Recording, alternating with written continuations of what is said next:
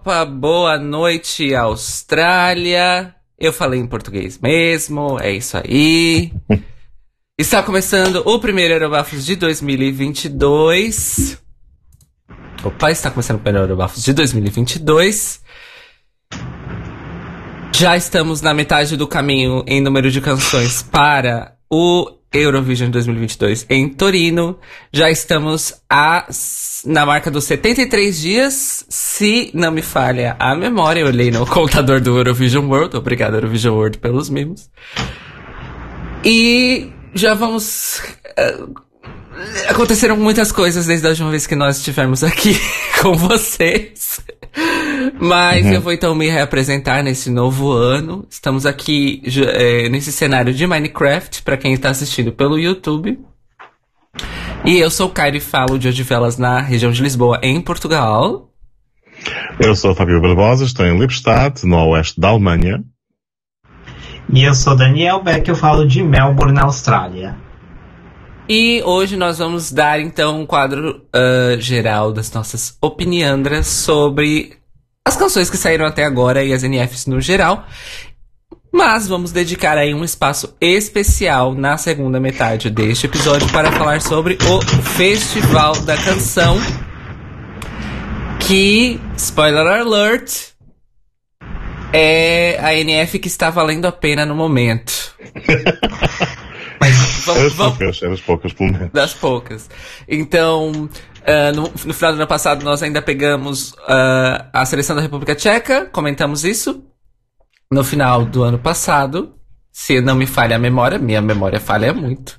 A minha memória falha sempre, portanto não posso assistir neste Mas eu lembro vagamente que nós chegamos a, a, pegar NFs no nosso último episódio do ano passado. Não, a gente não, a gente não pegou, a gente a gente não chegou a pegar quem tinha ganho. Ah, não... nós escutamos as músicas, mas não tinha o resultado. Hum. Mas, mas vamos dizer, era, foi uma NF que valeu a pena. É, mas é aquela coisa, foi um bait and switch da temporada de NFs, que começamos muito bem com a seleção da República Tcheca e a partir daí, enfim, vamos falar sobre isso hoje. Mas temos um, um topo de pauta aqui que temos que tirar um assunto no meio do caminho, é uma atualização importante sobre a Eurovision desse ano. Serão 40 uhum. e não 41 os países, pois a EBU se posicionou oficialmente ontem, sexta-feira, sobre a eliminação, banimento, suspensão não ficou muito claro em caráter, vamos dizer assim, a longo prazo, mas para efeito de imediato, a Rússia está proibida de participar da Eurovisão de 2022. Enfim, por causa das questões humanitárias, de guerras, conflitos, imperialismos russos e estadunidenses, europeus, enfim, muitas coisas geopolíticas e se vocês quiserem saber mais sobre isso, então procurem a sua fonte de informação confiável, porque, querendo ou não, estamos aqui para falar de Eurovision. E como a EBU disse, risos, a Eurovisão é um evento apolítico. ai, ai, ai, ai. Enfim, humores de stand-up à parte, é isso, seremos 40 sem a Rússia esse ano. E Beck, você me desculpa, mas eu posso aproveitar para puxar a questão da participação ucraniana desse ano? E já começa falando da CMU, então. Ai, maravilha. Olha, nem sabia. Eu fazer, eu quero fazer esse eu quero fazer muito esse segue. Por quê? Eu acho muito triste o que aconteceu com a Lina Paz porque, infelizmente, o que aconteceu com a Lina Paz tem uma relação, uh, vamos dizer assim, transversal com o, conflito Rússia-Ucrânia. Uh, não que ela tenha provocado nada, mas são situações geopolíticas relacionadas com a questão da Crimeia. E ela basicamente foi eliminada porque supostamente entrou na Crimeia legalmente em 2015 e houve mentira de um lado e mentira de outro lado. A gata tomou a decisão correta para a vida dela e ela própria falou assim: "Para mim já deu, amores. Uhum. Um beijo para vocês. A minha, eu não vou transformar minha vida no inferno por causa dessa merda. Então, adeus." E aí, quando ocorreu a invasão da Rússia essa semana, Eu acho que o fato dela não representar a Ucrânia ficou ainda mais feio. Porque ela levaria uma performance sobre orgulho e identidade ucraniana dela e de um povo. Tínhamos o mapa da Ucrânia, incluindo a Crimeia, na performance hum. dela do Vidbir. E para antes mesmo da, da questão da, da Rússia e Ucrânia estourar essa semana, a canção dela já estava sendo considerada Winner Alert quando ela uhum. ganhou o Vidbir. É, e num mar de mediocridade que estamos na, nas NFs esse ano, realmente a canção dela era Winner Alert assim de cara. Não só a canção, como a performance. Mas a mensagem que trazia. Então ela já tinha o potencial de ganhar antes da invasão da Rússia. Qual é a tristeza de saber que depois disso, se ela ainda fosse representante, a vitória dela era basicamente garantida na Eurovisão desse ano. Não necessariamente por favor, porque, ai, que dozinha, vamos votar na Ucrânia. Mas é porque a mensagem dela seria dez vezes mais impactante do que originalmente era. E com certeza eles afinariam a performance dela para deixar ainda mais frontal essa questão toda de identidade ucraniana e, enfim, né, a questão da, da deles a terra e o país e a Crimeia, querendo ou não. E aí, então, é, são os Kalush Orchestra. É esse o nome? Uhum. Kulash ou Kalush? Kalush. Kalush. Kalush. É... Porque eu entendi que Kalush é o, é o rapper e, na verdade, a orquestra é o grupo que ele, de apoio que ele formou para participar do Vidbir, até onde eu pude entender do que, do que eu li sobre ele, que levou uma canção chamada Estefania, que é sobre, em homenagem à mãe dele, que por acaso estava lá no Vidbir. E tem, na, na performance dele, inclusive, cortam a câmera pra cara dela, olhando a performance. E eu amo, porque ela tá, ela tá só assim. Ela não tá esboçando nenhuma emoção, ela só tá prestando atenção. É uma música fish, gosto muito da vibe noventista, é um tema uh, fofinho. E é uma mistura meio ali de, de um hip hop dos anos 90 com tradições ucranianas, coisa que a Ucrânia sempre faz muito bem, querendo ou não, mas não tem o mesmo impacto de Alina Pash. E essa foi a minha opinião sobre isso. ok. Daniel Beck. Um, então, é sobre. Eu acho, eu concordo que eu acho que a Stefania não tem o mesmo impacto da música da Lina também.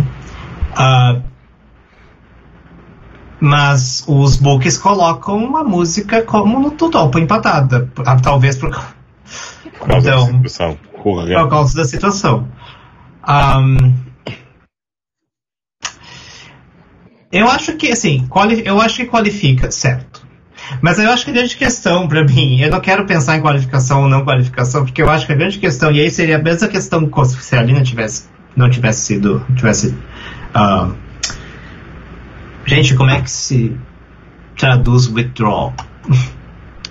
Well, desistir, sei lá. Desistiu, desistiu, é. ok. Fiz a Sasha alfabetizar. Renunciou. Ah, renunciou. Ah, gente, a gente nem sabe se vão ir, porque a Ucrânia tá em lei marcial. É. Então é muito. E, e assim, dependendo da coisa que, coisa, do, do que aconteça, uh, pode continuar, vai continuar por meses o que está acontecendo, e aí eles não. A Ucrânia vai acabar saindo, vai acabar desistindo de participar do Eurovision. Pois. É isso, infelizmente, é uma possibilidade e, real. Então eu acho que assim, eu, eu, acho que a, eu acho que a possibilidade é muito real. Eu acho que é muito, acho que é mais provável que eles acabam, acabem desistindo do que não. Uhum. Uh, porque mesmo que, tipo, eu, eles não têm, mesmo agora, assim, mesmo que, tipo, eles teriam que ensaiar, teriam que começar a pensar em performance, pensar em produção, pensar tudo, essas coisas. E obviamente que eles não estão fazendo isso. É. Então, uh, e nem por cima agora mim, o país também está a, a, recrutar à força todos os homens de ah, qualquer é. idade, não é? Portanto. É... E assim, se a Armênia teve que desistir eh, no, em, no ano passado por conta da guerra com o Azerbaijão, é. Uh, que era uma situação, eu diria, menos grave, porque não era uma invasão do país inteiro, era uma invasão restrita numa província. Uhum. Então, mas ainda assim com lei marcial e tudo, então eles tiveram que desistir. Eu imagino que vai acontecer a mesma coisa. Eu acho que, infelizmente, nós não vamos ver os Kalush no, no palco. É. A menos que algum milagre aconteça. Uh, enfim, mas por outro lado, o pessoal falando que teve situações no passado, por isso, quando estava uh, na guerra da, da Bósnia, que a Bósnia mandou um participante, e o participante teve que tipo ir escondido para não ser capturado pelos soldados uhum. uh, sérvios. E aí foi, não sei qual foi o ano que aconteceu. Foi muito... Então, outras pessoas estão achando que talvez consigam fazer a mesma coisa. Mas eu não sei. Acho, acho, acho que eu acho que é questão logística mesmo, e a questão de tipo de não ter nenhum espaço para começar a pensar em produção de performance. Uhum. Gente, eles estão em bunker, gente. Tipo, é. é isso, Fábio. É, eu acho que também não há condições nenhumas, por diversas razões, para a Ucrânia estar na Eurovisão, por diversas razões.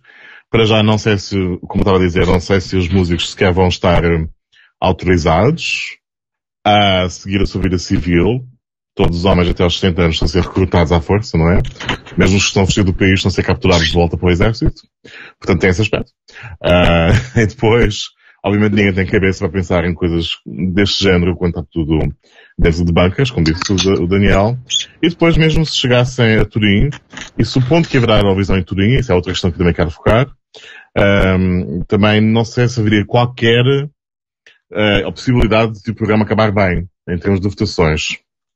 Porque, uh, em termos dos júris, por exemplo, mesmo que o televoto acabe por, por, por um, recompensar a Ucrânia, por influenciar para a situação corrente, eu não sei se o júri de certos países alinhados estão com determinados blocos, alguns com a Rússia, uh, se não acabariam por criar cenas tristes do género uh, dar muito poucos votos ou muito poucos pontos à Ucrânia de propósito, menos do que seria o mérito. Uh, portanto, teríamos um resultado final que, seja como fosse, uh, poderia só atirar mais achas à fogueira. Dito isto, não sei se haverá Eurovisão como pensamos sequer uh, em Turim, dependendo das coisas piorarem ou não. A Itália tem este tipo de, de, de, de pontaria, não é? Porque já a Eurovisão de Roma 91 aconteceu em Roma porque Sanremo não se enviava à conta da situação dos Balcãs, não é?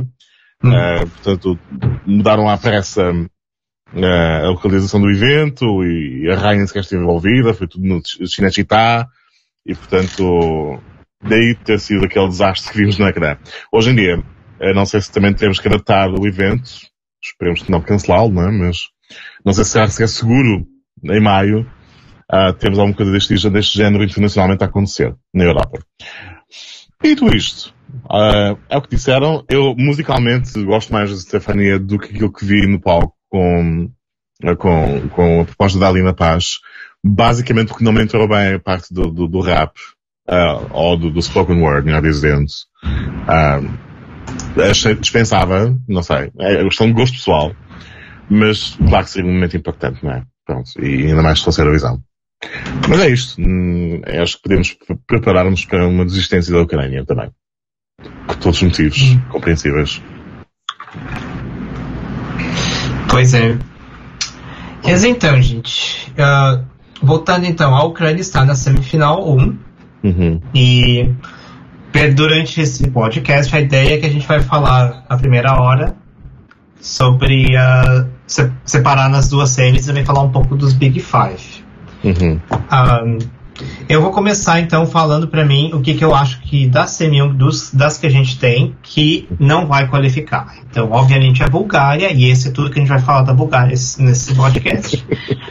Mas eu, eu acho que Croácia também não vai qualificar, porque hum. eu não vejo nenhuma. A música não é ruim, não é uma música ruim, é uma música que você toca na rádio, para uma road trip é perfeita.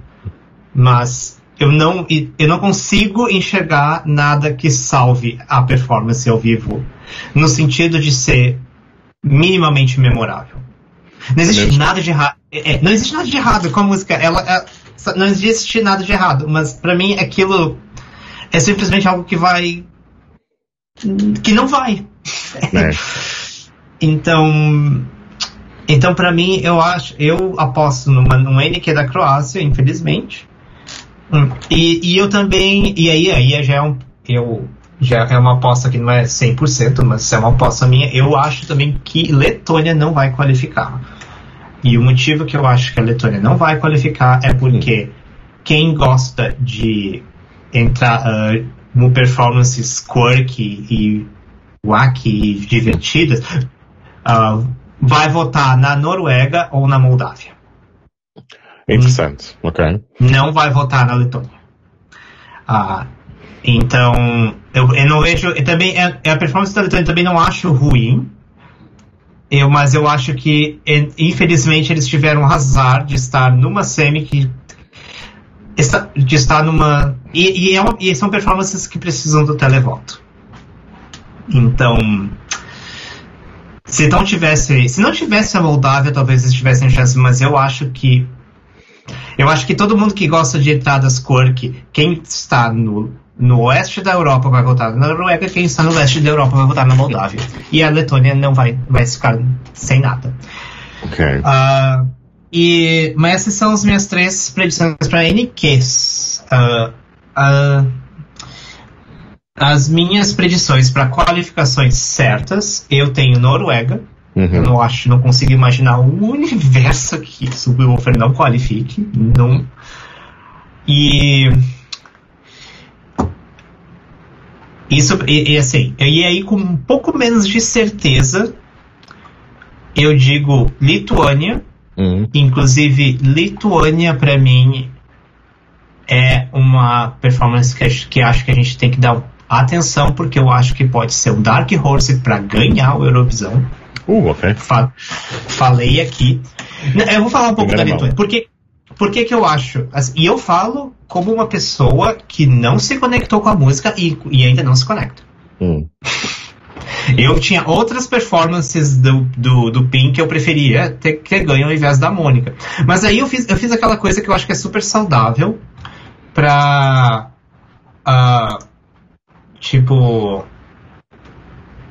Uh, sorry. Uh, enfim, é aquela coisa que é saudável. Você, tipo, anular Uh, depois que a pessoa ganha a NF, é você parar de pensar no resto da NF e começar a olhar para a performance que ganhou e ver, ok, é isso que ganhou, a gente aceita que isso é a entrada da Lituânia, vamos olhar para a entrada da Lituânia isoladamente e ver uhum. qual é, quais são os méritos dela. E, e aí, algumas coisas que eu percebi que uh, a performance da final da Mônica foi muito boa, melhor uhum. do que as performances das semis. E, e e por mais que eu, assim, é aquela coisa, eu, eu tento separar o meu gosto pessoal da qualidade. E quando eu olhei para essa performance, tem muitos pontos positivos, especialmente ela. Ela é uma pessoa que claramente nasceu no palco, mora no palco e vai morrer no palco. Hum. E, e, a conexão dela com a câmera e com a música é muito forte. E eu acho que não vão ter muitos outros, outros atos nesse Eurovision com esse, desse nível de conexão. E, e outra, mas a outra coisa que, eu, que, eu, que me, me alertou é que ela já anunciou que a performance para Turino vai ser totalmente repensada do zero. O que eles apresentaram no, no PIN não é o que vai aparecer em Turino. Ela já falou, a gente vai que vão ter que repensar tudo de novo.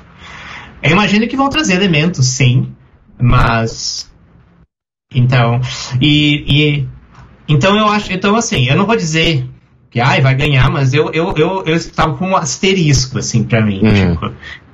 E, e assim, e fora isso, o que, que a gente. Uh, eu acho. Uh, eu tinha falado.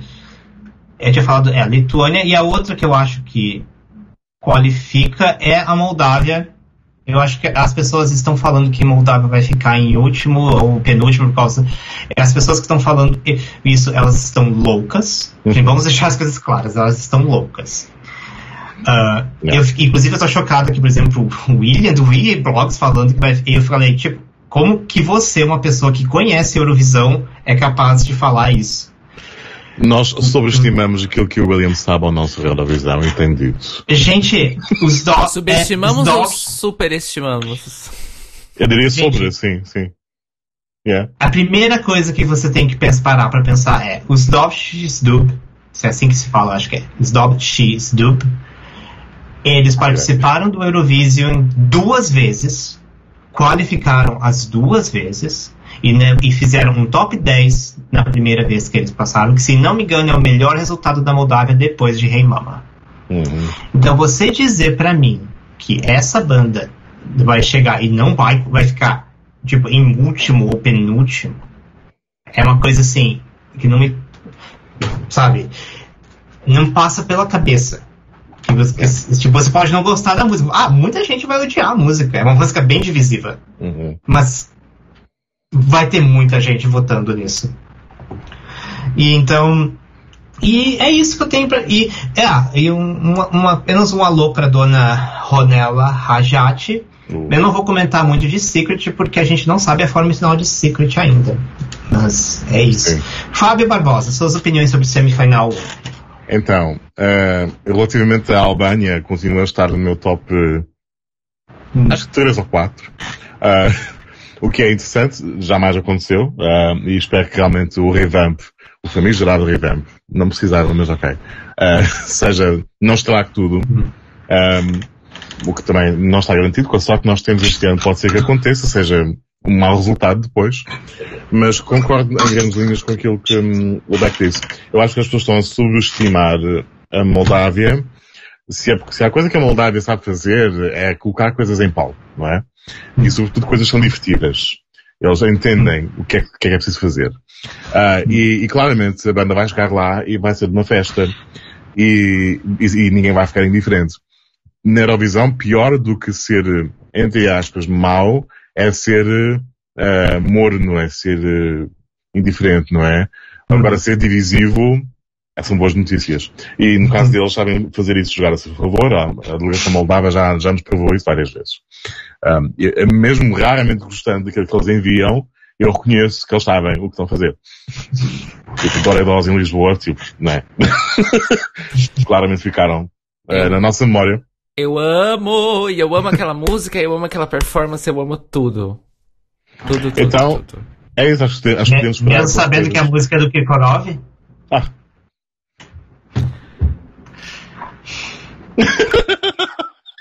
Aliás, parece que é oficial que este ano não temos Kirkorov em lado nenhum na Eurovisão. Pois, eu, eu, eu ia comentar isso também. Não temos Kikorov este ano. É isso, e os produtores russos que geralmente estão envolvidos em todo lado estão, sei lá, no American Song Contest. Não sei se é outra questão. De resto, eu tenho uma simpatia muito particular pela canção lituana. Gosto de Sentimentai. É uma chanson à moda do leste europeu. Suponho que, tenha uma, que venha de uma longa tradição também nesse sentido gosto bastante, classe. Uh, melodicamente acho muito interessante. É, está dentro do meu gosto pessoal. Uh, se vão de facto repensar a, a, o palco, a encenação, podem ser boas ou más notícias, espero que saibam o que estão a fazer. Uh, ela própria vende a canção para mim, uh, tal como está, com o atitude que tem, com a vontade, e enfim, uh, como disse o Beck, ela é uma, uma natural, né, uma natural. Noruega claramente vai estar no top da Eurovisão este ano qualifica e vai estar no top. Não tem razões. Mesmo eu preferindo um universo sem subwoofer, uh, não, havia, não havia melhores opções em termos de resultados para a Noruega no MGP. O MGP está a passar por uma fase difícil. Muito. E, uh, claramente, subwoofer vão fazer um top. Dois, três, qualquer coisa. Pelo menos top 5. Porque uh, as pessoas acham, ok, ah, é uma joke entry, não é? Uh, e o júri não vai votar naquilo, vai. vai porque é, soa contemporâneo, é current, soa qualquer coisa que se pode passar na rádio, e o júri está muito inclinado para esse tipo de coisa, a produção é agradável, e pronto, não é? O que é, o que, é que se vai fazer com isso? Então vão, vão resultar. E televoto vai, vai engolir isto como, como, sei lá, como, como nada. Aquilo vai ser um sucesso. Agora, se gosto, não. Mas é isso, vai dar um bom resultado. E é, é, o que é necessário para, para o país. Uh, de resto, depois concordo com as não qualificações.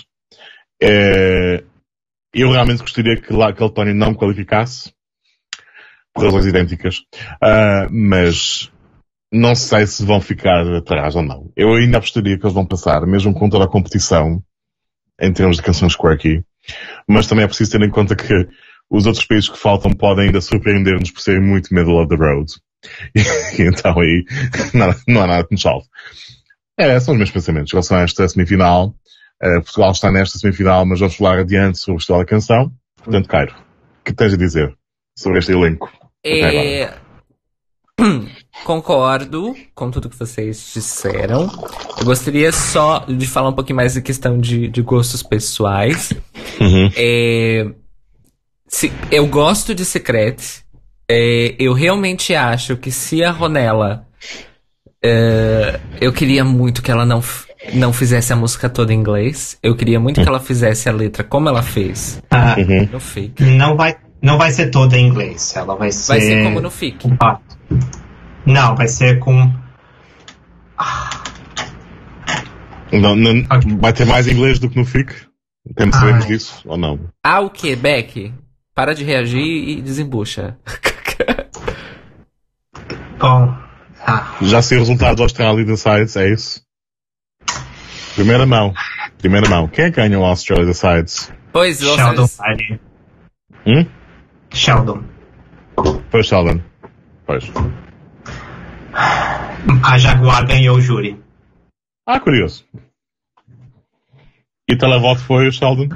O televoto foi os- aparentemente. Não, o televoto foi o Voyager. Portanto, aparentemente Sheldon- foi. É. E o Sheldon ficou em segundo. O Sheldon fez a Jamala. Fez a Jamal e o Duncan. Que bom. Fez a ficou em Jamala e o segundo nos dois e aí ficou em primeiro na geral. Ai, eu não tô. É um clássico. É um clássico. Vocês estão Não apenas um clássico ai, eurovisivo, ai, mas ai, um clássico gente, matemático. A Jaguar ficou em quarto no televoto. Ficou atrás do G-Nation, gente. Pelo amor de Deus. As pessoas estão a votar. eh, É uma questão que me coloca às vezes. Quando os países não têm, ou já não têm, o hábito de seguir seleções da Eurovisão, costumam votar em quem canta, entre aspas, melhor, como se fosse um X-Factor. Quem grita mais. É essa, é esse o critério no televoto. Pergunto-me. Talvez. Pronto. Ai, ficou. Desculpa, gente. Eu tava... Só pra fazer um alerta, eu tava torcendo pela Jaguar e eu tava acompanhando aqui. e eu vi, quando eu vi que ela ganhou o júri, eu fiquei, ai meu Deus do céu. Mas não. E ficou muito perto. O Sheldon fez 100 pontos, o Voyager 97 pontos e a Jaguar 91 pontos. Foi muito. E foram realmente os três que estavam todo mundo. E a Charlie em quarto. Como Mas está. justo. Um, Só pra contextualizar, porque nós não dissemos isso no começo do episódio, esse, é, nós estamos transmitindo, estávamos, né? Porque já acabou. Mas nós estávamos transmitindo enquanto, ah, pronto, logo após as apresentações dos concorrentes do Australia Decides desse ano, então em tempo real. Inclusive, antes de entrarmos na transmissão, estávamos assistindo, né? o Australia Decides. E pronto, infelizmente, continuamos na mediocridade. Não vai ser a Austrália que vai nos salvar esse ano. Eu Nossa. não acho o Sheldon propriamente medíocre. Eita, calma aí, calma aí, calma, calma. Não é groundbreaking, mas eu acho bom. Pessoalmente.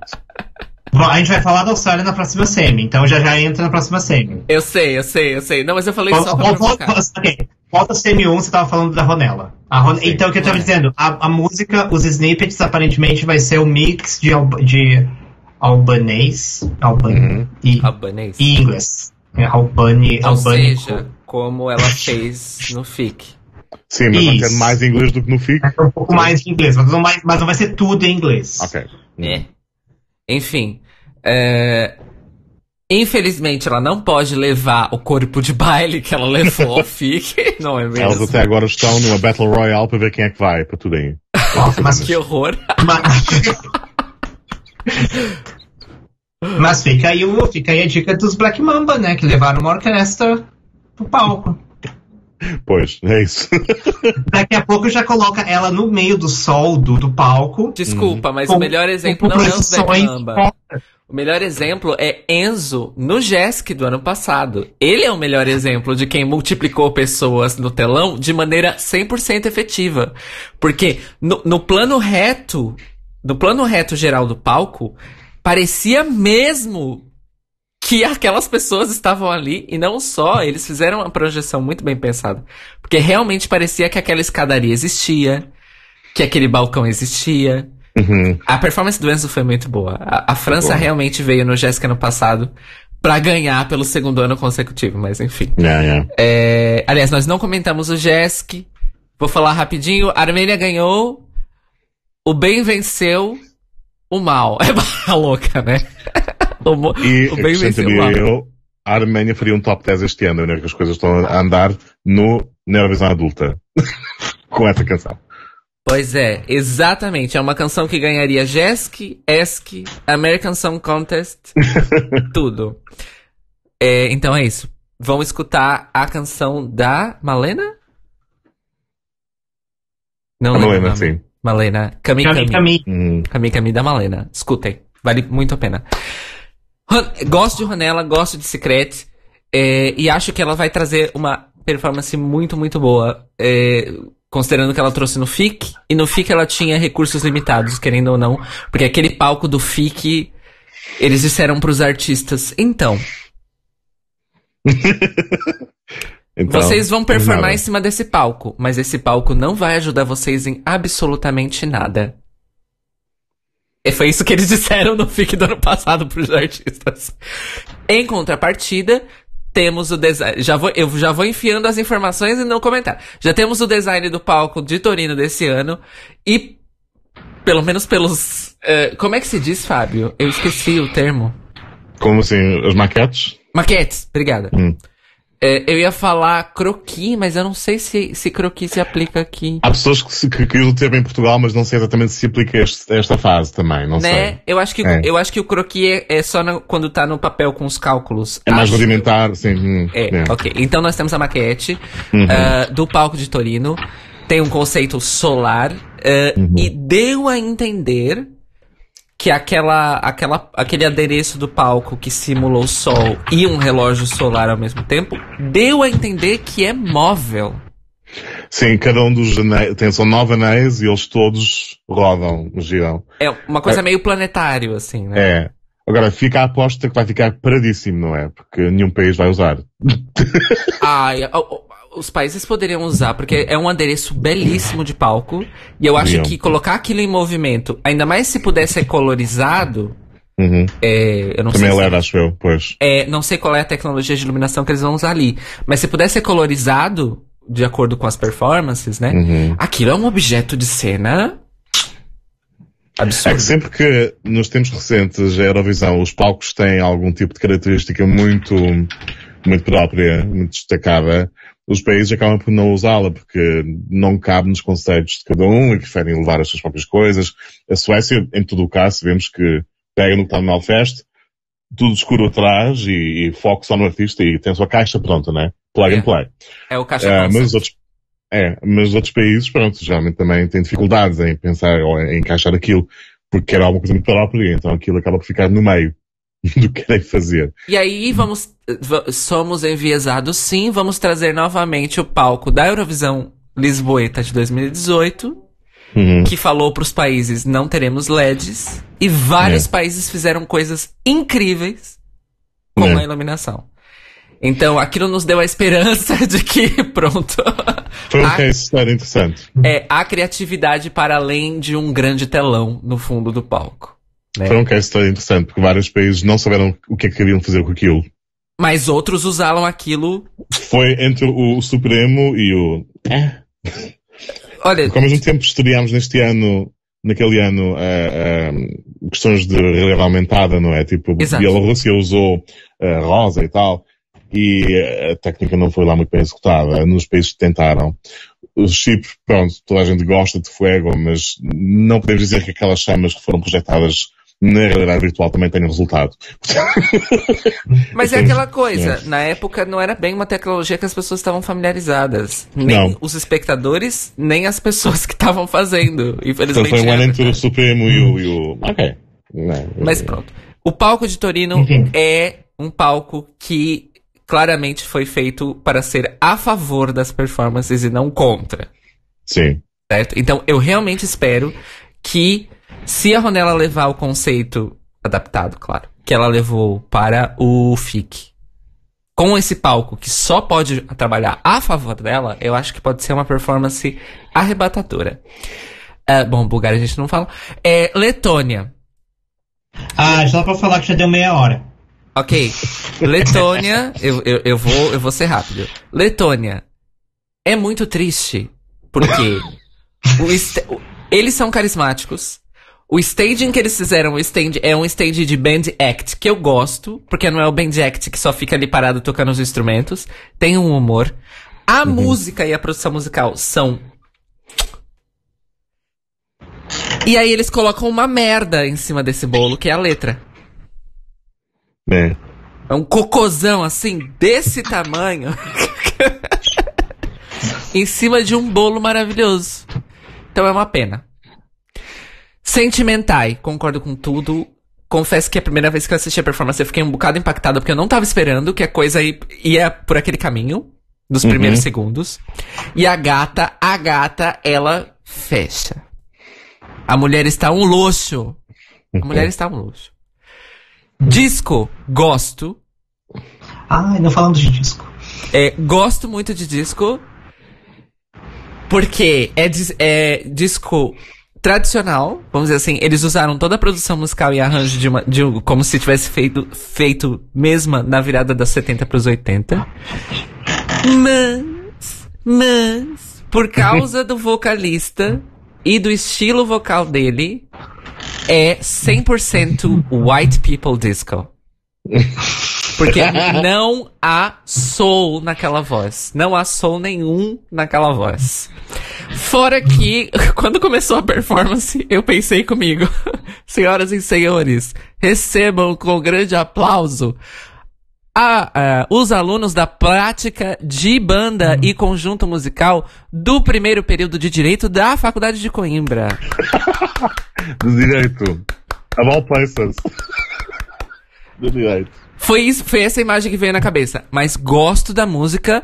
E a letra não é ruim, é uma letra meio que pop genérica, mas não é Eat Your Salad. Eat Your Salad é. Ugh.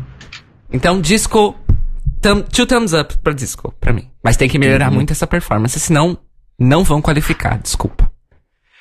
É, Stefania, gosto, já falei. Guilty Pleasure. It's a Você no. falou que ia ser rápida. It's a no from me. Give that wolf a banana. It's also a no from me. Fábio disse que não é um joke act. Eu acho que o Subwoofer, eles caminham a tênue linha entre Verka Sedushka e Irlanda do Zipon. Eles estão naquele meio. O meu critério do joke act é, estás a fazer troço do concurso, estás a protestar em relação ao concurso, tipo, estás a, objetivamente, a não levar a sério aquilo. Ou estás a ser divertido e tonto, não é?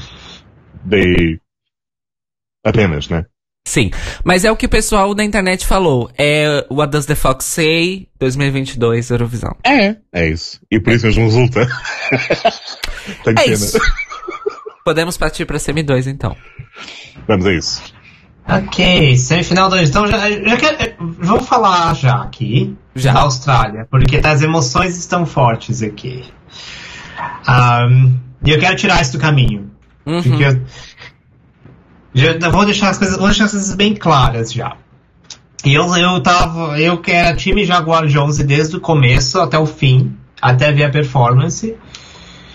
Então, vai levar algum tempo ainda para eu aceitar o Sheldon, sendo bem honesta. Mas, porém, porém, porém, acho que eu vou eventualmente aceitar. Eventualmente eu diria, acho que é uma, dá uma semana para mim e eu, e vai dar, eu vou estar tudo bem.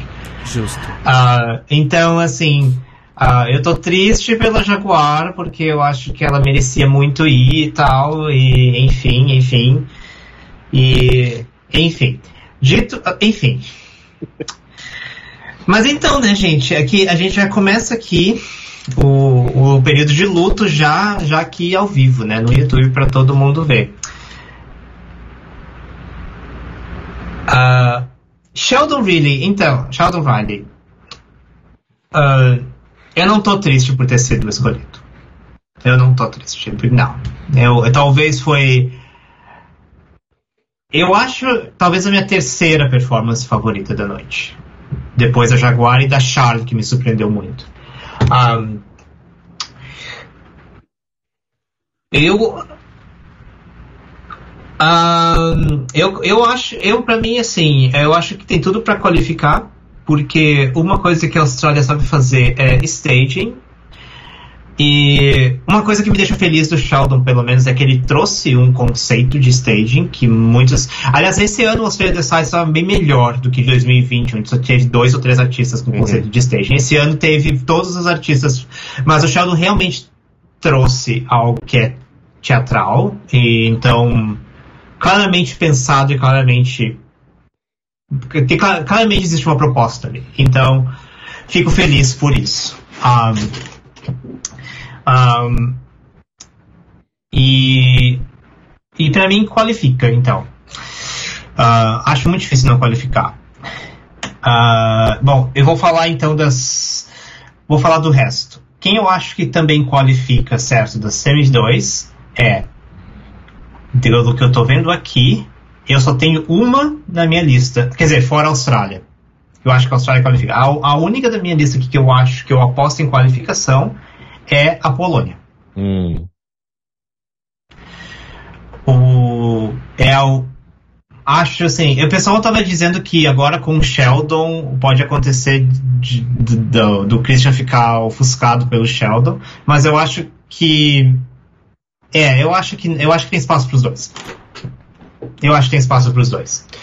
Quem eu acho que não qualifica daqui? Uh, eu não acho que San Marino qualifica.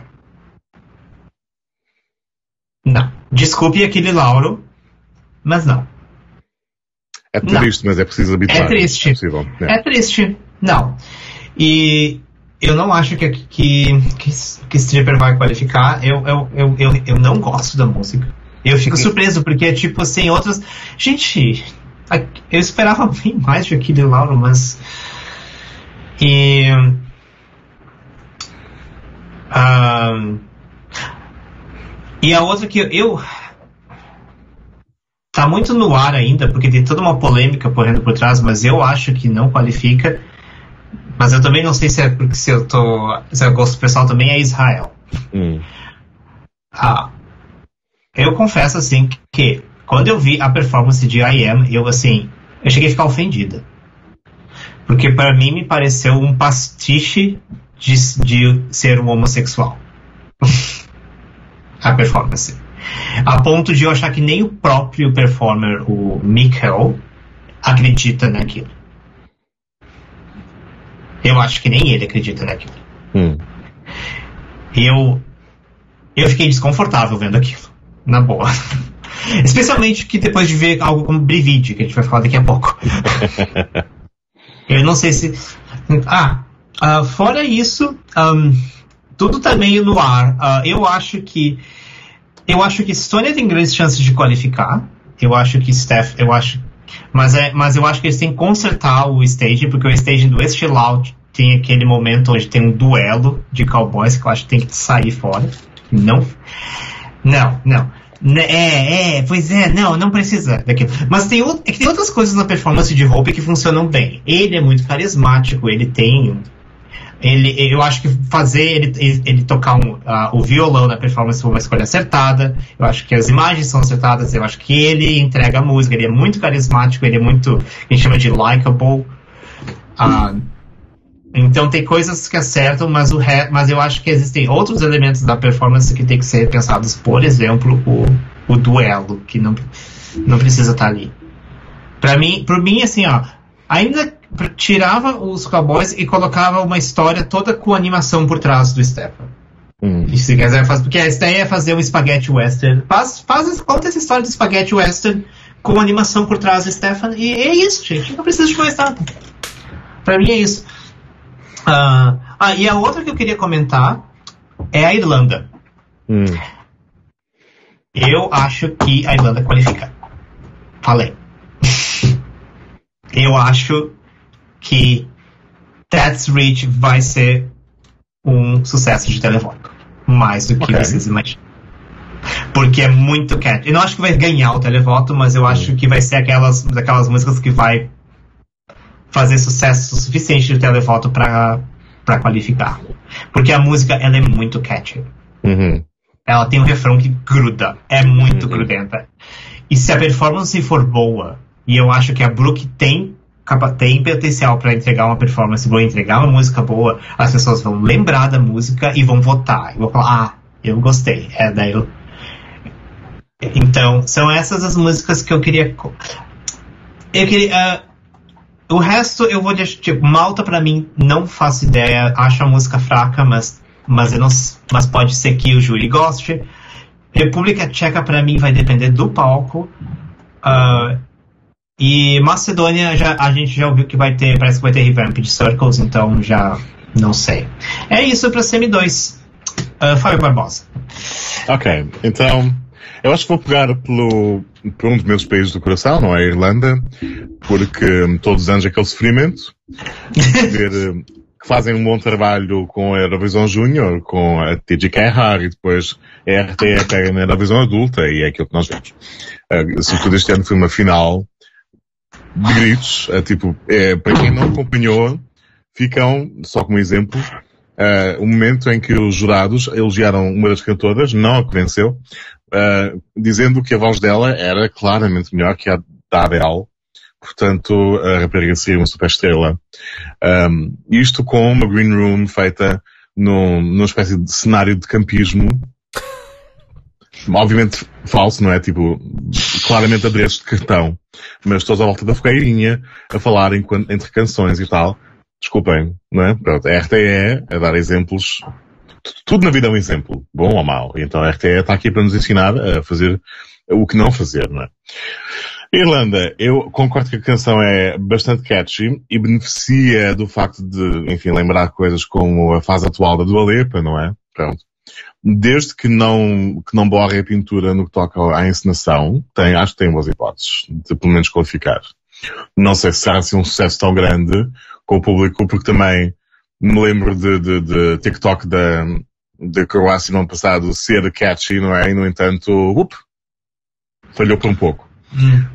Portanto, não sei. Mas espero que resulte. Eu Mas ano passado era um ano forte, esse ano. Mas ano passado era um ano forte, lá está. Tem essa questão. Especialmente a semifinal 1.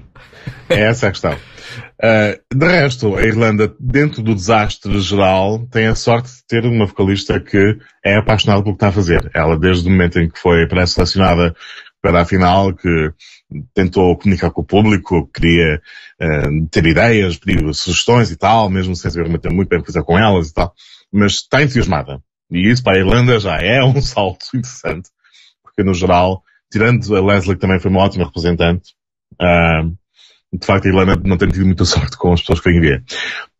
Esta semifinal, de resto, eu acho que também o caminho está livre para a Polónia. Não acho que seja um candidato a vencer a visão, mas entendo que seja uh, muito radiofónico, muito agradável e o sujeito canta acho que nos vão surpreender com uma encenação bastante melhor do que aconteceu na, na final nacional, hum, em Turim. Um, concordo que San Marino tem muito trabalho pela frente, porque aquilo é Lauro, por algum motivo que nos escapa, não é a mesma pessoa quando em competição e fora dela, porque como super convidado de, em Sanremo no ano passado, ele mostrou um leque de canções, um leque de, de, de, de conceitos de palco, de interpretação, etc., que não se verifica quando não está em competição. As canções que ele leva para competições não são as melhores. Uh, e de facto stripper, enfim, não é? uh, Olá, Niggas Love e tudo mais, e pronto. E ele vai precisar de mais do que isso. Vai precisar de, vai precisar de uma energia diferente, vai precisar de um conceito de algo interessante e de muita paciência do público, porque realmente uh, o género à partida não ajuda, o género musical, portanto tudo o resto é só o mesmo esforço. E não sei se vai acontecer. Em todo caso, se San Marino continuar a ter bons resultados apenas com pessoas como Serrat, acho que estamos efetivamente no bad place. E estamos, não é? Acho que se confirma. It's the bad place here.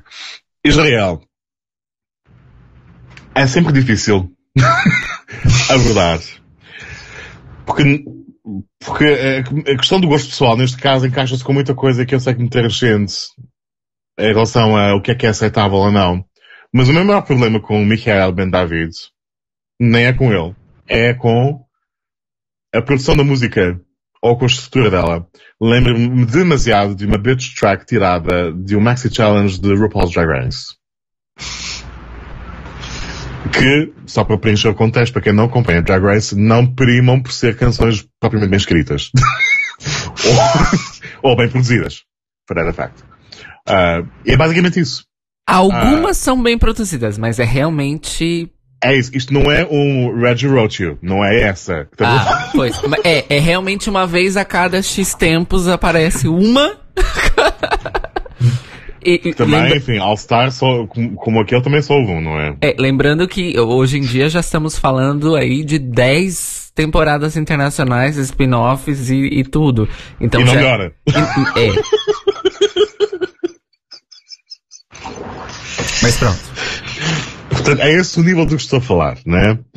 Que o homem dê tudo ah, e que sirva e que faça vogue e tudo mais, epá, está à vontade. Sei que ele tem uma história difícil, foi rejeitado pela família, estava basicamente no fosso até entrar no X Factor e ganhou e tipo, não sabe o que é que vai fazer com a sua vida agora, não é? Cinderella story.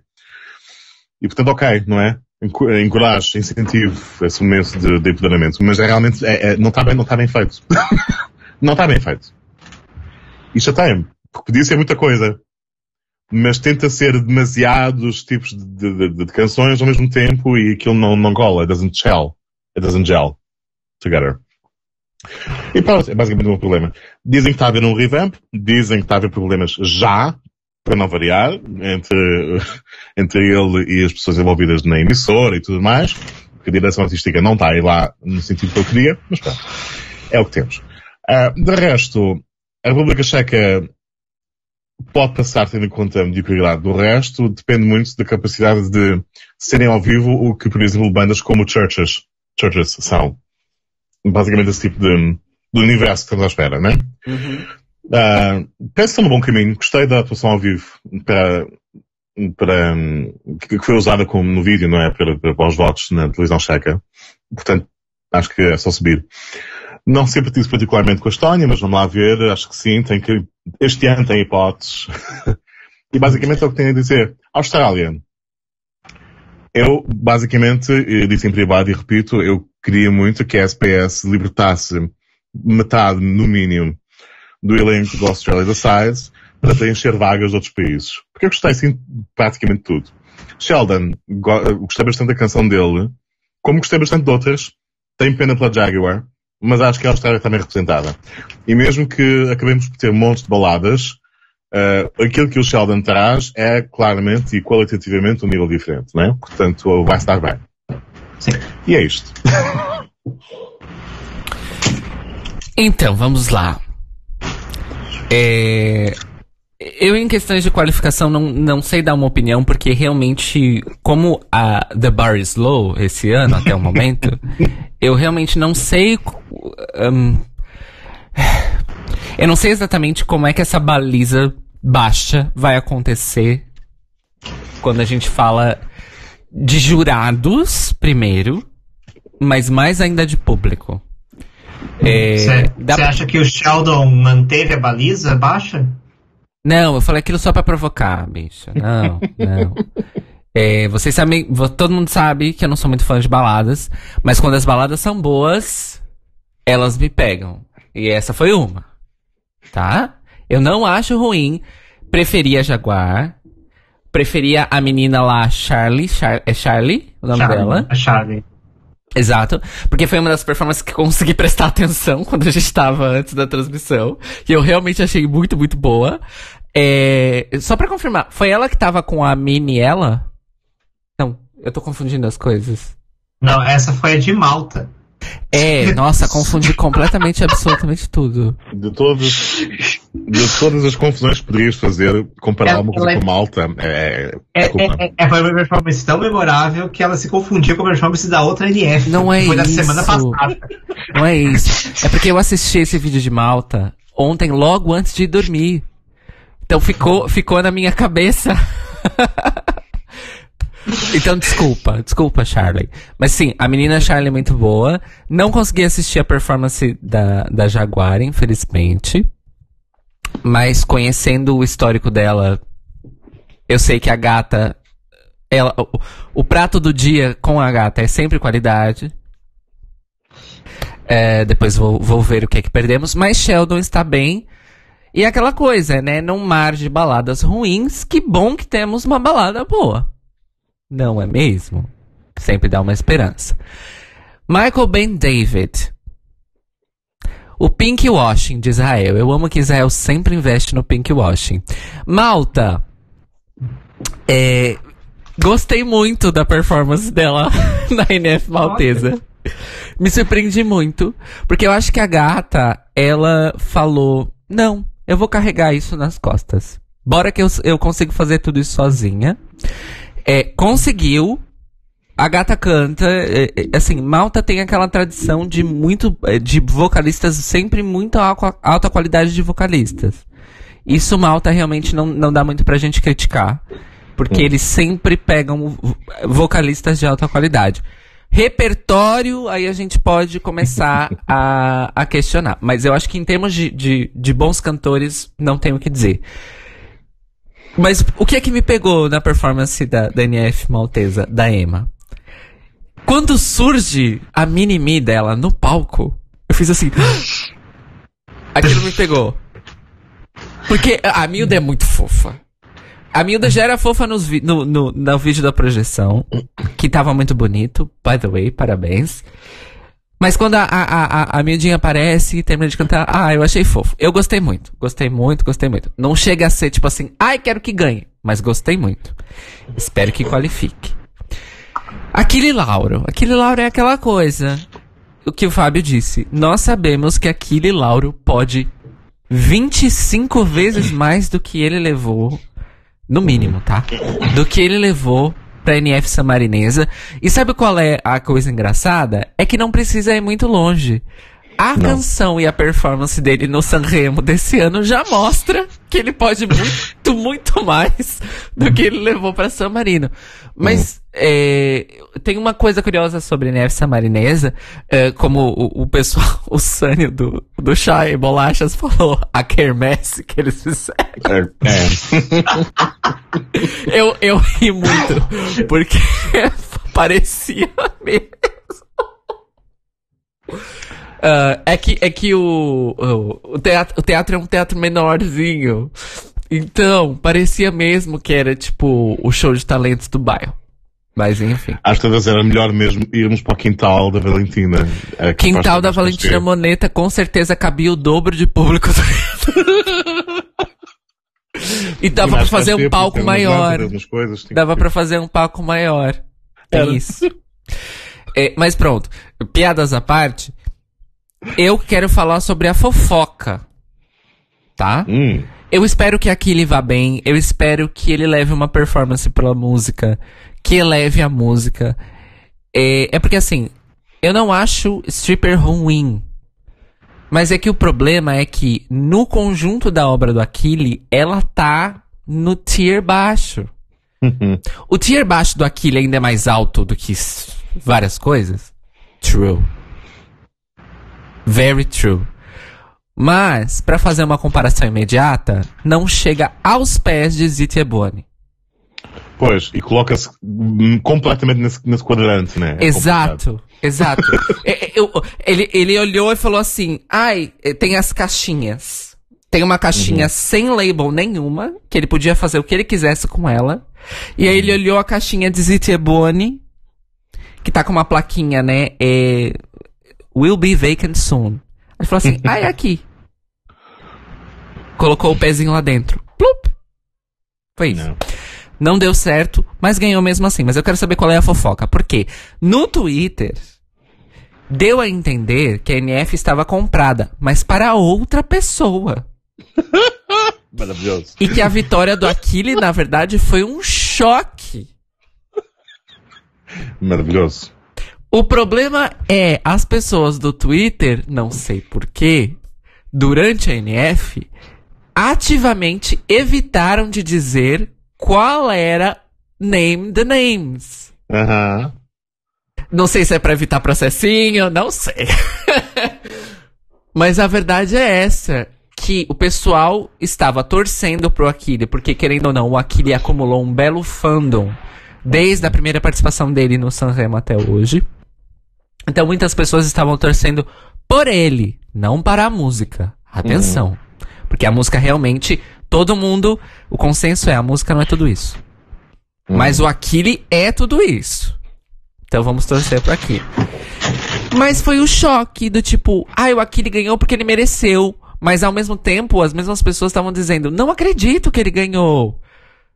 Todo mundo sabia que outra pessoa ia ganhar. Porque. Aqui por cima, na final sem televoto, portanto não é que o júri falhou nisso. Então eu gostaria de saber quem comprou a NF São Marinesa e não recebeu. O estafeta do Uber Eats fugiu com a encomenda da pessoa. Gente, eu posso comentar uma coisa? Hum. Ah, será que é por isso que a performance do Akili era meio assim, ah, tô cagando, Não vou ganhar. não vou ganhar? Será que é por isso? Que eu talvez, e daí talvez agora, que fala, ah, não vou ganhar essa merda mesmo, vou cantar qualquer bom. A hora, a- na NF, a hora que falaram que ele, a hora que eles falaram que ele tava no top 3, ele, ele levantou a sobrancelha, assim, igual aquele meme do, do cara que faz assim, tipo. ele levantou a sobrancelha assim, mas sabe quando a pessoa tenta disfarçar a reação? Ela, a, reação faz assim, pra fora. Aí a pessoa faz, ô! Volta. Foi muito um momento desse. Ele levantou a sobrancelha assim, tipo, ok. Mas ficou com uma cara de tipo, ok, tô entre os top 3, óbvio que eu não vou ganhar. Mas é isso. E agora eu quero saber quem comprou a NF e não levou. É isso que eu quero Eu acho que é uma saber. questão de ver, fazer algum trabalho de, de mais, não de detetive, mas sim de arquivista, Yeah. que é ver quem é que compôs as canções. Uma a uma. Porque não- né, houve uma concorrente que foi desclassificada e tinha a canção escrita por pessoas envolvidas na organização, mas não era a única. Pois. Portanto, se calhar é uma questão de ver isso. E, e tem Lá aquela. sabemos. É, e tem aquela coisa, pessoas envolvidas na NF e também muitas canções compostas pelas mesmas pessoas na NF Samarinesa. Certo. Uhum. Muitas. Foi a Andra Chance de toda a Europa. É, é isso. Pessoas que não, que não, não têm lugar ou não são compostas, não, não são convidadas para outras NF, San Marino não aceita, não é? Exato. Mas pronto, o importante é que aqui ele cantará para o mundo. Ele merece é, esse, essa visibilidade. We Are Domi. Concordo com tudo que vocês falaram. Hope é country. Next. Uh, That's Rich. Concordo 100% com o que o Beck falou. É super catchy essa merda. Eu escutei uma vez a porra da música. Porque primeiro eu só escutei, depois eu fui assistir os vídeos. E quando eu fui ver o vídeo, eu já tava com o refrão na minha cabeça.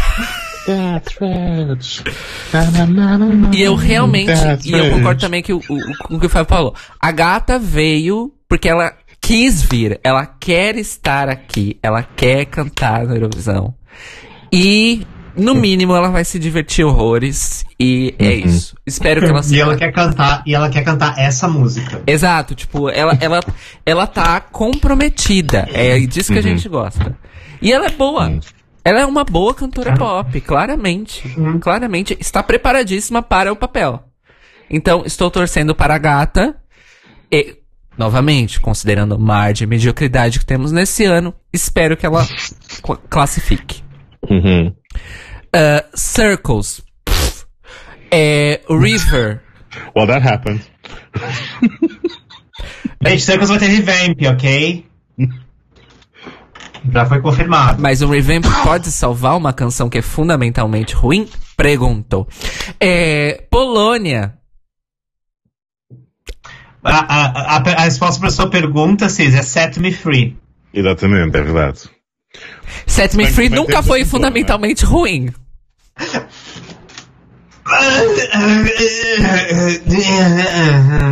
Ok.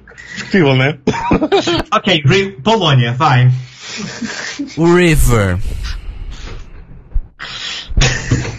Silêncio. Eu não, não sei. Porque eu gostei dele, achei ele muito carismático. É uma boa performance da parte dele. Eu achei. Mas a música não me desceu. Eu gostei dele. Não gostei da música. Uhum. Gostei dele, não gostei da música. É, e pronto, é basicamente isso. Eu gostaria só de cumprir, de preencher uma lacuna. Eu não falei da Moldávia quando eu comentei SM1. Ah. E eu gostaria de dizer que eu amei. Eu espero que eles tragam uma performance ao estilo Alcohol is Free. Entendeu? Nessa verve, nesta pegada. Porque eu amo essa vibe dance band, uh, banda de bailarico, banda de festinha do interior. Eu amo esta vibe. E eu fui atrás de entender, é tipo, é um trio que é mais roqueiro e eles chamaram esses, esse, eh, esses dois irmãos que são músicos mais tradicionais pra fazer esse, esse Hum. encontro, é isso, né? É isso. Amei a proposta e amo que é uma coisa de raiz. É música de raiz que eles estão trazendo, apesar do elemento roqueiro, claro. Mas tem isso. E gosto muito, muito, muito, muito, muito. É, espero que sejam classificados. E como vocês comentaram antes, Moldávia sempre nos surpreende positivamente em relação a staging. ahn, com, assim, níveis variados de, de positividade, mas normalmente é para o positivo. Então, es- estou aguardando realmente uma performance incrível. E é o momento que vai ser tipo assim, let's party. Eu, eu gosto de canções que trazem a festa também. Gosto muito de canções que trazem a festa. É isso. Ok. Ah, podemos passar para Big Five. Big Então Five. temos duas. Eu, quero eu quero falar uma coisa assim, bem clara. Eu quero, eu, quero, eu quero falar isso. Eu vou começar com a Espanha. E eu quero falar aqui. Eu vou falar para vocês. Vocês sabem por que, que as tanchugueiras não ganharam? Por quê? Elas- Porque o palco delas não estava bom. É isso. Se o palco delas estivesse bom, os júris teriam colocado elas numa posição mais alta e elas teriam ganho. Uhum. É isso. Não é porque Slow Mo era comprado, não é Hum, porque n- não representa o, o, o, o país, não é porque não sei. É porque o palco delas não estava bom. É. Eu vou falar uma coisa, só uma coisa que podia ter mudado completamente. A paleta de cores do palco dela. O palco, o palco delas estava mais escuro que o palco da Bárbara para vir. pois. É. E aí você compara com o palco dos Goei, que eles vieram de branco. Na tua cara, com cores, cores jogando na sua cara. Uhum. Pra- se, se elas tivessem trazido essa paleta de cores, talvez elas tivessem ganho. É. Eu, eu acho que. Mas isso é, é uma das coisas, só falando, uma das coisas, um dos grandes problemas dos palcos das Tanchugueiras. Pra mim, o problema maior é que elas trouxeram um palco que é para um show ao vivo das Tanchugueiras e não uma performance de TV. Hum. É isso. Concordo. E é por isso que elas não ganharam. É por isso que a Chanel ganhou. Porque a Chanel trouxe uma performance de TV. Pronto. É. É isso. E é isso. E é isso. E pronto. E, e, e assim, as pessoas. Eu, eu sei, eu tenho um amigo espanhol que ficou surtado quando saiu o resultado do televoto. Sim. E aí e eu falo assim, como que é absurdo 70% das pessoas votaram pra... Sim, E aí você compara com o voto do, demo, do demoscópico, que foi Uhum. basicamente um empate técnico entre Tanchugueiras, Rigoberta e Chanel. É. Exato. O fato de, ver, de ter um empate, de ter uma discrepância tão alta entre o demoscópico e o televoto é o motivo pelos qual a gente precisa de júri. É Hum. isso. Porque esses 70% dos votos das tanchugueiras não é porque as tanchugueiras representam o que o povo espanhol quer. Não é, é, é porque representa popularidade. Uhum. Outro, outra, outro dado para vocês. Houveram 3 milhões de espectadores para a final do Benidorm e teve 200 mil votos no total. Isso é menos de 10% das pessoas que assistiram. Pois. Então É, não venham me dizer, não venham me dizer que foram roubados. Não. Não. Aconteceu o que aconteceu. E se elas tivessem trazido um palco bom, elas tinham ganho. O júri teria. O, Pra mim, eu fiquei surpreso com o júri colocando a Rigoberta em segundo lugar. Porque pra mim, em segundo lugar do júri tinha que ser a Blanca. É a Blanca. A Blanca. Pra mim, palcos. Palcos pra mim do Benidorm. Chanel aqui, a Blanca logo abaixo e todo o resto. Yeah. É isso pra mim, os palcos do Benidorm.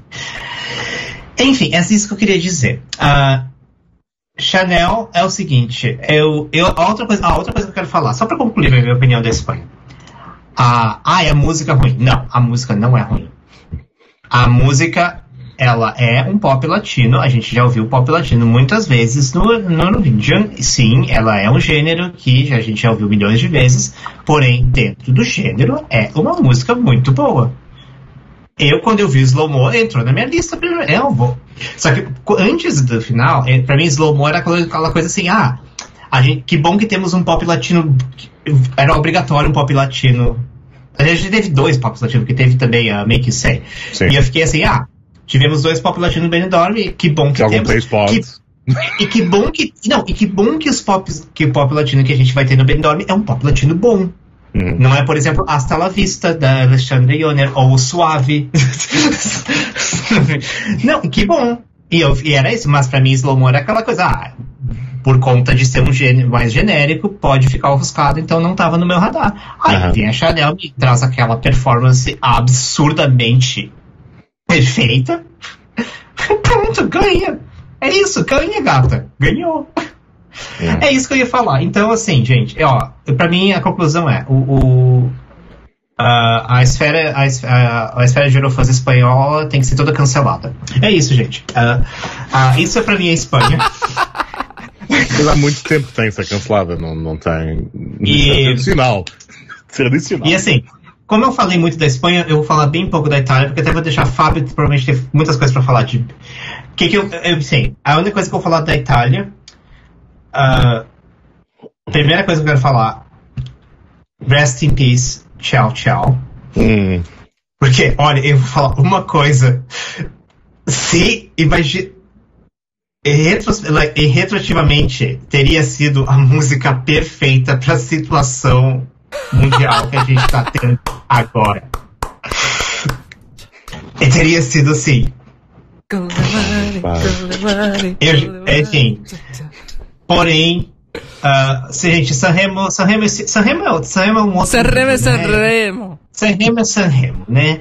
Um, eu, a única coisa que me deixa um, um pouco meio assim de, de cumprir vídeo é que eu não gosto muito quando tem vencedores repetidos. Eu gosto sempre que uhum. tenha um novo vencedor. Uhum. Mas se eu tirar. É, mas é o único comentário que eu tenho. Se eu tirar esse fato, para mim. Uh, mas se você pensar que o, nesse, nesse caso é metade metade. Temos um vencedor repetido ah, e um vencedor novo. e, e, e, e, e, assim, e Eurovisivelmente no caso, é o ato a se vencer. E vai ficar. E, e vai ficar. Vai, e assim. Eu não, a única coisa que eu enxergo podendo bater de frente contra Brivide eu não acho nem que a Ucrânia consegue, porque eu não, eu acho, eu não acho que a Ucrânia consegue. Não com os Kalush, tal qual ali Lina sim, mas não com os Kalush. Uh, eu acho que é a Suécia se a Cornélia ganhar. Hum. O resto a gente tem que ver quem vai sair das seleções internas. Yeah. É. é isso. Fábio Barbosa, suas opiniões sobre Espanha e Itália.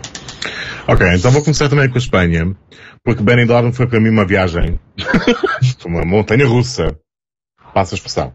Uh, porque realmente eu entrei no, no, na semana do concurso com algumas canções de que gostava.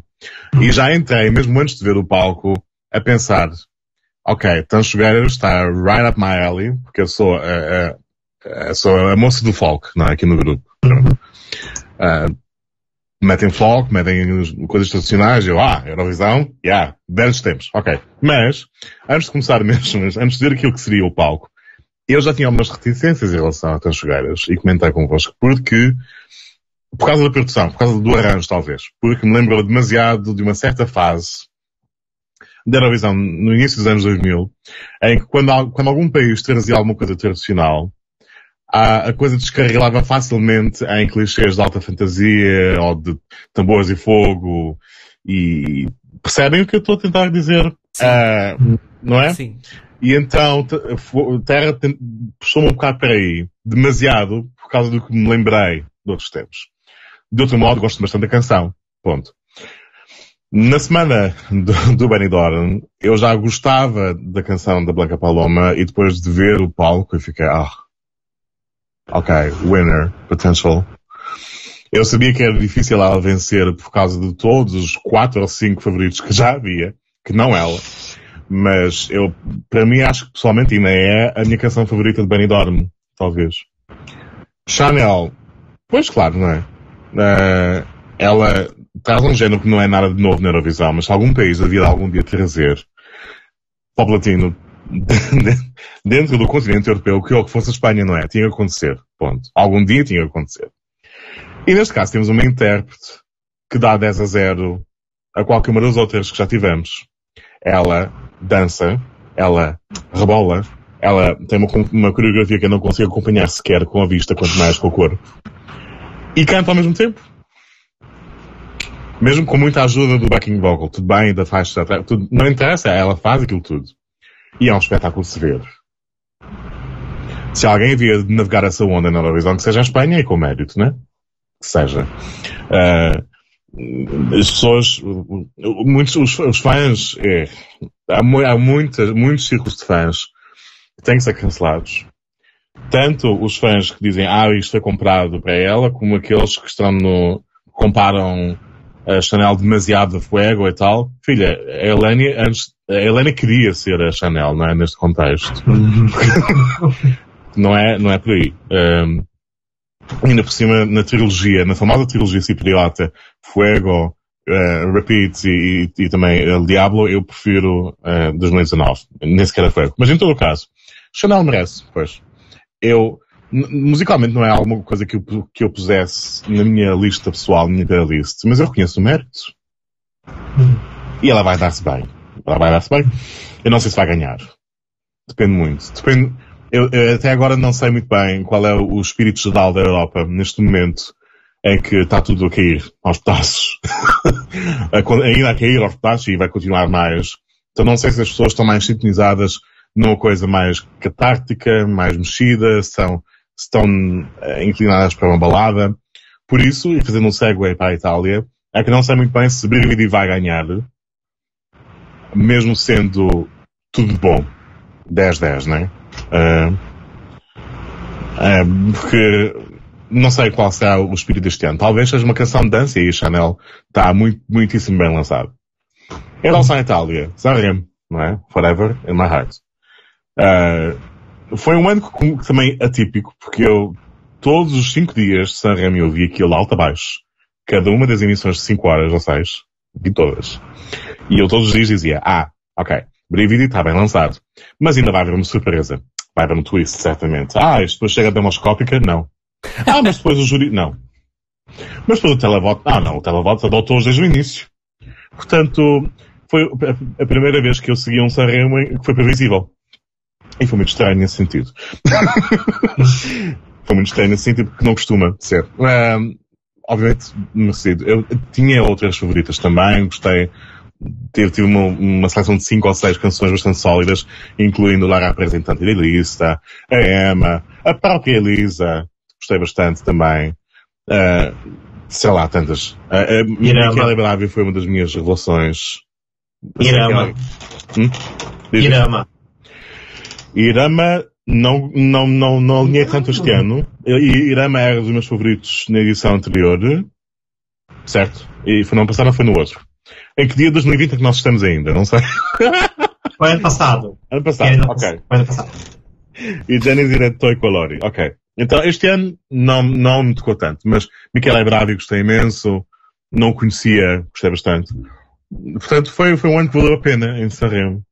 Uh, este ano com menos interval acts, não houve super convidados, portanto não tivemos aquela sequência de, de, de performances como tivemos ano passado com aquela Lauro, todas as noites uma super nova, não é? Não, não, aconteceu isso. Mas valeu sempre a pena e foi, foi ótimo. Brigidi. Tudo bom, não é? Uh, A atuação está, acho que não é preciso pensar sequer muito em termos de encenação, os dois têm química, uh, mesmo não sendo uma canção oficialmente, canonicamente homoerótica, a coisa passa, vende-se nesse sentido, o que pode ajudar, não sei. Um, não, tem, não há muito que pensar ou acomodar em termos de, de, de esquema cromático ou de, de props, o que seja. O, ambiente para onde eles nos queriam transportar está ali, está feito e está testado, funciona muitíssimo bem. O resto é ver como é que a Europa responde e reage em maio. Hum, ainda está no meu primeiro lugar. Eu tento ser imparcial, porque eu sou um Italy Stan. Está bem. Mas realmente neste momento o Brívide ainda está no, início, no topo. Para mim. Cairo. Então, uh, concordo com tudo que o Beck disse sobre Espanha. É, é, enfim, é unfortunate, vamos, vamos dizer assim, é triste que que as Tancho, como eu posso dizer, aquela aquele velho ditado da, da moda do dia a dia, que é sempre sempre antes de sair de casa, tire uma ou duas peças. Sim é, edit, né? Como, como There too much. Yeah.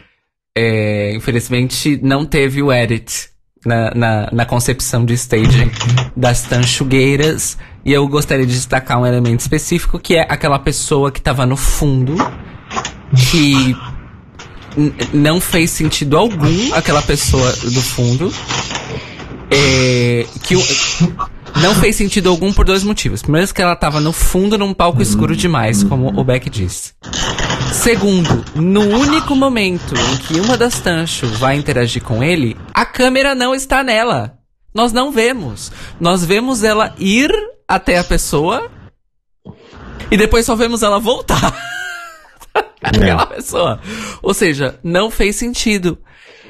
Por exemplo, aquela terceira pessoa poderia ter sido um terceiro dançarino teria sido muito, muito bonito, bonito, se tivéssemos três dançarinos e naquele momento em que elas dançam em tandem com os dançarinos, fossem três e três.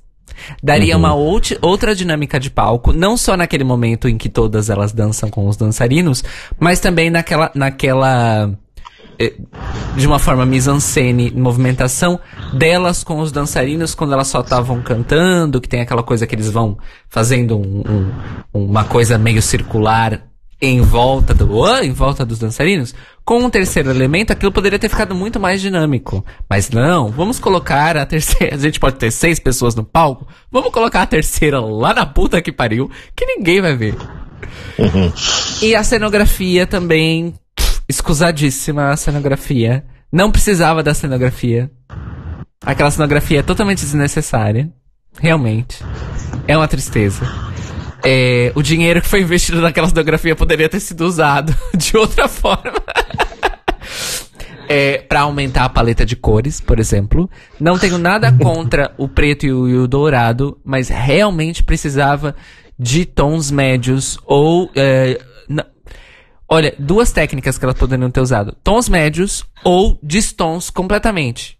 Elas poderiam ter colocado cores completamente distoantes para temperar a roupa dos dançarinos, por exemplo.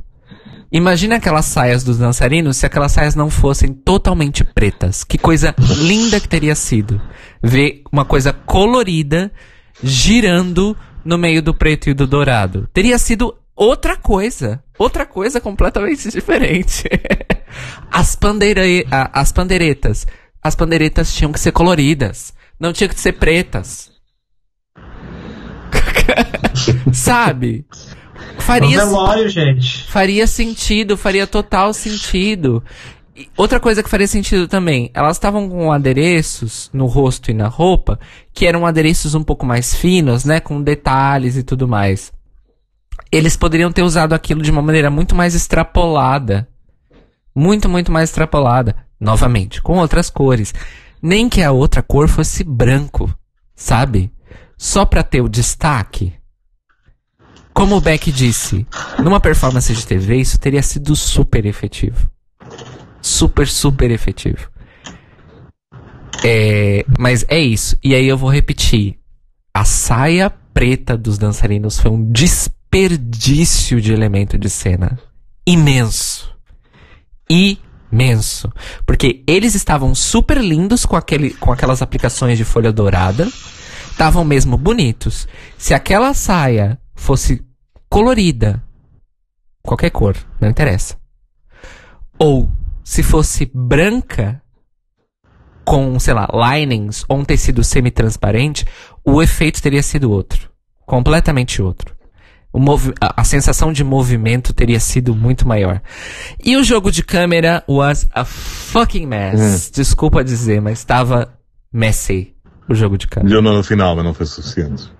Me melhorou, mas assim. Ah. Não. É. Gente, só pra falar. Mudou. Tá... Melhorou. Gente...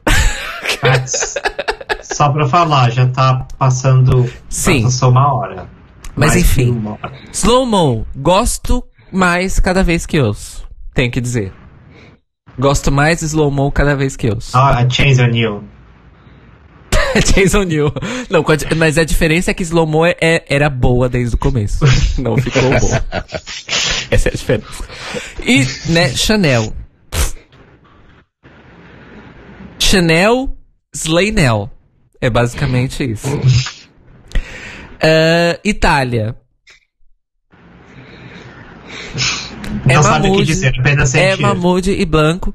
E para quem não viu o videoclipe de Brivid, hum. temos a confirmação do, do, do queer content, tá? Inclusive, Mahmoud, sim. inclusive Mahmoud tendo ali momentos sensuais com outro gajo que também eu vou te contar. Quem é mais bonito? Quem é mais bonito naquele casal fictício? Ambos. é basicamente isso. Todos. E, e, e, eu acho incrível porque eles fizeram de uma maneira muito uh, delicada. É super sensual. Hum. Mas é super delicadinho, assim, e até dramático, né? Porque pronto, é o tema da canção. O tema da canção é esse. É. E eu achei engraçado, porque do Mahmoud no vídeo é super explícito. Ele tá com, com o boy dele e eles estão tendo problemas no relacionamento. O Blanco, o Blanco tá mesmo perdido na vida no videoclipe. aparece, uma, aparece uma pessoa de costas, com o cabelo comprido, em planos super rápidos, mas essa história não é desenvolvida e, e, e, ele tá meio que andando de bicicleta. tipo, eu não sei o que, que eu faço da minha mas, vida. Eu vou encontrar com esse meu amigo que também tá passando pelo mesmo. E a gente vai andar de bicicletas diamante. É isso. Mas, mas eu posso falar uma coisa? Essa, é. o que aconteceu no clipe para mim é, é muito. É, encaixa perfeitamente na minha interpretação da música. Hum. Que é dois grandes amigos. Eu, o, eu não sei se o Blanco, eu sei que o Blanco tem namorada, mas eu vou, vamos dizer que o Blanco é, queer. É queer. Hum. No mínimo é um aliado. Porque senão, mas para mim é aquela coisa de dois amigos, é, tipo, contando histórias de amor um pro outro, mas de um jeito muito queer. Hum. Essa é a minha interpretação. Há uma identificação entre o, a, os amigos ali, para além da história de amor. Não, pensa assim, você, se você tem aqueles seus grandes amigos que, uh, que também são tá, gays, e, e, são coisas que você só, somente um outro amigo gay vai entender. Ah, ok. Yeah. É, é essa a, a coisa. É essa a mensagem para mim que passou. Eles no palco, assim. A dois, porque existe um entendendo o outro porque ambos são queer. É, é queer entre aspas, porque a gente não sabe do Blanco, mas enfim. É, mas essa foi a interpretação que eu tive. Pode das muitas interpretações. Não precisa ser o, muitas inter... o Blanco é. pessoa física. É o lírico dele, é o que ele tá interpretando Sim. ali também. E daí se encaixa com o clipe. Pois, faz muito sentido, concordo. Alinha com a, com a tua interpretação. Mas não. é isso, espero, eu ia dizer, espero que qualifique. A louca! Não. espero, espero que seja. Uh... Alô? Alô? Vocês me ouvem? Sim, ouvimos. vocês. Ela não ouve a gente. É um problema então... do meu computador. Mas eu vou terminar de falar e vocês continuem enquanto eu resolvo. É. Que, que eu ia dizer? Sim, espero que seja bem recebida pelo público, que receba o amor e os votos e pontos que, essa, que ela merece. É isso. Brevet. Okay. Eu só acrescentado um breve comentário em relação ao quão intencional ou não é essa narrativa queer no palco, porque tal como contei em privado, na final uh, estavam os dois, obviamente na, no esquema preto e branco, tínhamos o, o branco, o blanco, de branco, com um tecido quase como véu, não é? Uh, e uma muda de calças pretas e tal, complementados e a colega de casa que não estava provavelmente informada em relação a nada, viu a canção e pensou, ah, isto é uma evocação de um casamento. Eu pensei, pode ser. Sim. É daquelas coisas que resultam, não é? Não sei se foi intencional, mas se foi, uh, agradeço. Mas, mas, eu, mas eu posso Gente, falar. Rapidinho. Alô? É, talvez. Só, só pra não perder nada que vocês falarem. Talvez o que eu vou fazer agora vai interromper o som um pouquinho, então peraí, um momentinho. Ok, estamos de volta. Ok. Podemos ah, a gente tá falando de Brivigia. Então, mas a interpretação do, do casamento. Você chegou a ouvir isso, Caio? Não, eu não, eu não tava. Eu tava, é. não tava ouvindo. Re repete, Fábio, porque isso é importante. Então, uh, na final, uh, estavam os dois vestidos de forma complementar, o Mahmoud e o Blanco. O Blanco de branco com uh, um tecido tipo véu, com meio transparente, com, com flores, com... e o Mahmoud, portanto, calças uh, pretas e uma ah, gravata preta. Hum? Oh, uma saia, lá está, ainda mais. Então, o Blanco, além do véu, tinha calças uhum. e o Mahmoud tinha uma saia, mas preta, além de uma gravata preta sobre a camisa branca. Portanto, estavam complementares, logo aí. E a colega de casa, que não estava propriamente informada em relação a contexto nenhum, ela gosta de Mahmoud, portanto viu o Parques comigo de Sanremo, chegou à sala e viu os dois e disse, isto é suposto ter um casamento, não é? E pensei, fogo. É capaz. Eu, eu amo porque a visão, a visão outsider sempre revela alguma coisa que a gente que já tá um pouquinho mais viciado, vamos dizer é. assim, não enxerga. É. Sim. Gostei. Mas acho que a grande, uma das grandes pontos, grandes pontos fortes de Brivide é justamente o fato de que dá abertura para múltiplas interpretações. E essa hum. é provavelmente a magia, uma das. Talvez a grande magia da performance deles. Sim, é. concordo. Enfim, gente, é isso. E temos Itália então ganhando novamente? É muito provável. Eu não descarto a possibilidade. Eu gostaria, mas é muito difícil, mas. Aliás, eu, eu para já assumo e prevejo desde já que a Ucrânia, a Ucrânia não vai estar a poder presente. Yeah, não vai poder estar acho. presente. Portanto, dito isto, até tirando yeah, não vejo nenhum obstáculo para já. É mesmo questão de esperar pelas outras seleções internas, porque até hum. agora não sei. Enfim, gente. Passamos então para o próximo item da pauta, que é o Festival da Canção. Eu posso aproveitar é. o Festival da Canção só ah. para para também fazer uma, uma passada muito rápida. Rápida mesmo, é só para vocês responderem objetivamente. Okay. Das NFs, das NFs que ainda faltam, Quais são as que vocês acham que vale a pena, Beck? Ok. Para uh, além do Festival da Canção, porque é óbvio, a gente vai falar sobre. França. Hum. França. 100% França. Eu tô muito feliz. Rapidinho. Uh, Estou muito feliz com a França. Não sei se vai trazer um vencedor, não sei se vai trazer um runner-up, algo tão impactante quanto a Bárbara. Porém, a qualidade está muito alta. Uhum. E, e, assim, é um sopro de ar fresco nessa uhum. temporada. E, e assim, uh, tudo muito bem produzido. Inclusive, mesmo as canções mais fracas são bem produzidas. E uhum. assim, uh, me fico muito feliz porque eu estava com muito medo de, de ver se a França ia continuar com seu com a inércia. Ah, esqueci o nome da palavra. Esqueci a palavra. É, não é ímpeto, é momento. Hum. Uh, e sim, estão. Não sei se é, se é, o ano da França ganhar, mas, é o, mas a França, eu espero que se continuar nisso, ela vai consolidar como sendo uma das. pode consolidar o, se consolidar como uma das grandes potências e se tornar o segundo país a merecer o título de Big Five depois da Itália. Então, é a França. Acho que a Islândia pode fazer algumas coisas interessantes, mas eu também não, não, não saio da. É isso. Fábio. Concordo claramente com a França e só ouvi ontem a lista porque não tinha tido a oportunidade de ouvir antes. Portanto, ontem meti-me ao vivo com o back, por assim dizer, meti-me a ouvir a lista no YouTube e fiquei, uau, uma atrás da outra. Epá, não sei se votava, mas gostava desta. Ah, eu gosto também desta outra. Tenho, pá, uns três favoritos. Facilmente. Concordo que há uma melhoria no geral da qualidade. Mantém-se a diversidade em termos de paisagens sonoras, estilos. Uh, aliás, a França continua a confirmar desde os anos 90 que é dos poucos países dentro da, da Eurovisão que traz estilos que abrangem todo o seu raio de ação linguística, portanto, neste caso, toda a francofonia. Continua a estar isso presente. Temos, temos atmosferas para todos os gostos e, claramente, a qualidade geral subiu. A produção, como disse o Beck, está uniformemente boa. Uh, fico muito contente com eles. Uh, de resto, ouvi algumas coisas, algum hype em relação à Sérvia, mas não ouvi as canções. Pode ser apenas em relação a, um artista. A Sérvia tem 36 canções. Não vou ouvir. Eu... Não, Gente, eu posso, eu posso fazer só um comentário. Eu ouvi todas as 46 canções da Romênia. E eu gostaria de deixar claro. Exatamente. E não foi fácil. Gente. Ah, pronto. Eu ia falar. E como foi? Bom, não foi fácil. Não foi fácil. Foi complicado. Enfim, é isso. É isso. Só um comentário. É, é, isso. Realmente, também não há muitas que faltem. Temos, obviamente, a Islândia, uhum. mas vou dar uma oportunidade.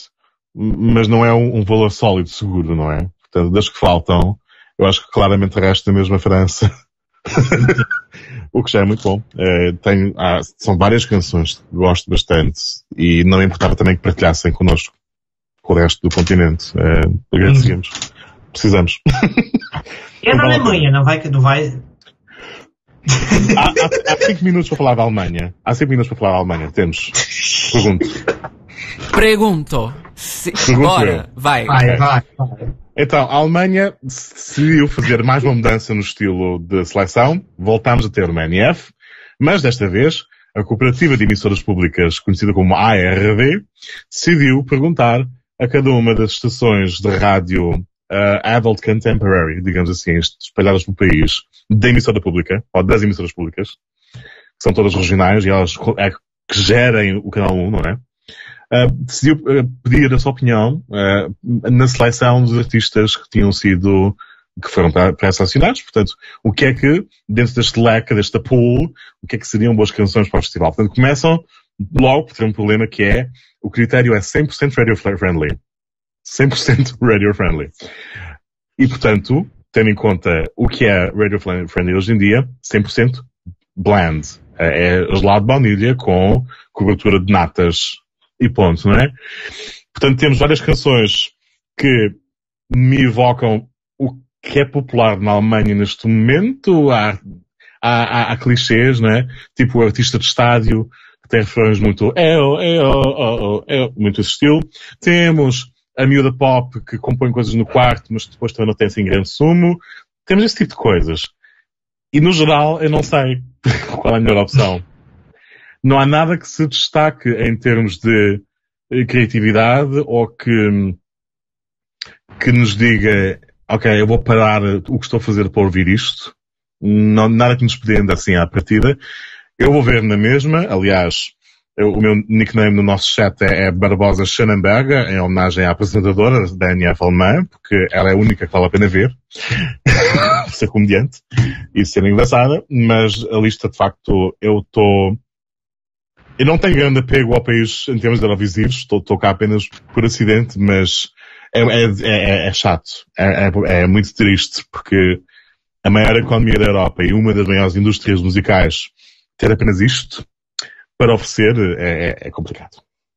E, e, e, ainda mais ouvir os responsáveis da televisão do norte da Alemanha, que gera a delegação alemã, dizerem nós não estamos interessados em ganhar, custa muito dinheiro. Eh, espera, Alemanha. desculpa, só um momentinho. Isso foi falado, tipo, falado? Falado. O diretor de entretenimento, acho eu, da NDR, portanto, a televisão regional que neste momento, e desde há, um, há uma década ou duas, está a gerir a delegação alemã, disse, nós queremos ter bons resultados, não estamos a, não estamos a procurar a vencer o festival, que isso seria muito caro. A, a criatura, eu vi isso, e aí vem a grande questão. A criatura é tão inepta que ela não sabe que ganhar o Eurovision não significa que você precisa hospedar o Eurovision no ano que vem. Você pode dizer, não. e aí... Eu acredito que seja uma questão de orgulho da Alemanha não chegar ao ponto de recusar por questões dessas. Tipo, ah, nós não podemos gastar dinheiro e o continente fica assim. Ah, então, claro. então eu, vou, eu tenho uma proposta. Tenho mais orgulho, né? Eu tenho uma proposta para broadcaster. A broadcaster podia, já que a, a, conversa é essa, podia ter dignidade de chegar para a EBU e falar, tirem, nos tirem do, do Big Five. Pois a questão é que a presença nos Big Five vai além da questão do, do, do concurso, não é? Porque são membros que financiam a rede Eurovisão e não só o concurso de música. Então, mas, decide, mas... mas aí é que tá, tem que então que decidir. Ou custa muito dinheiro, ou financia a rede Eurovisão. Escolher uma coisa ou outra não dá. Ou você faz tudo ou você não faz nada. É, eles não querem ir por essa via, não sei. É complicado. Há muitas questões. Há questões.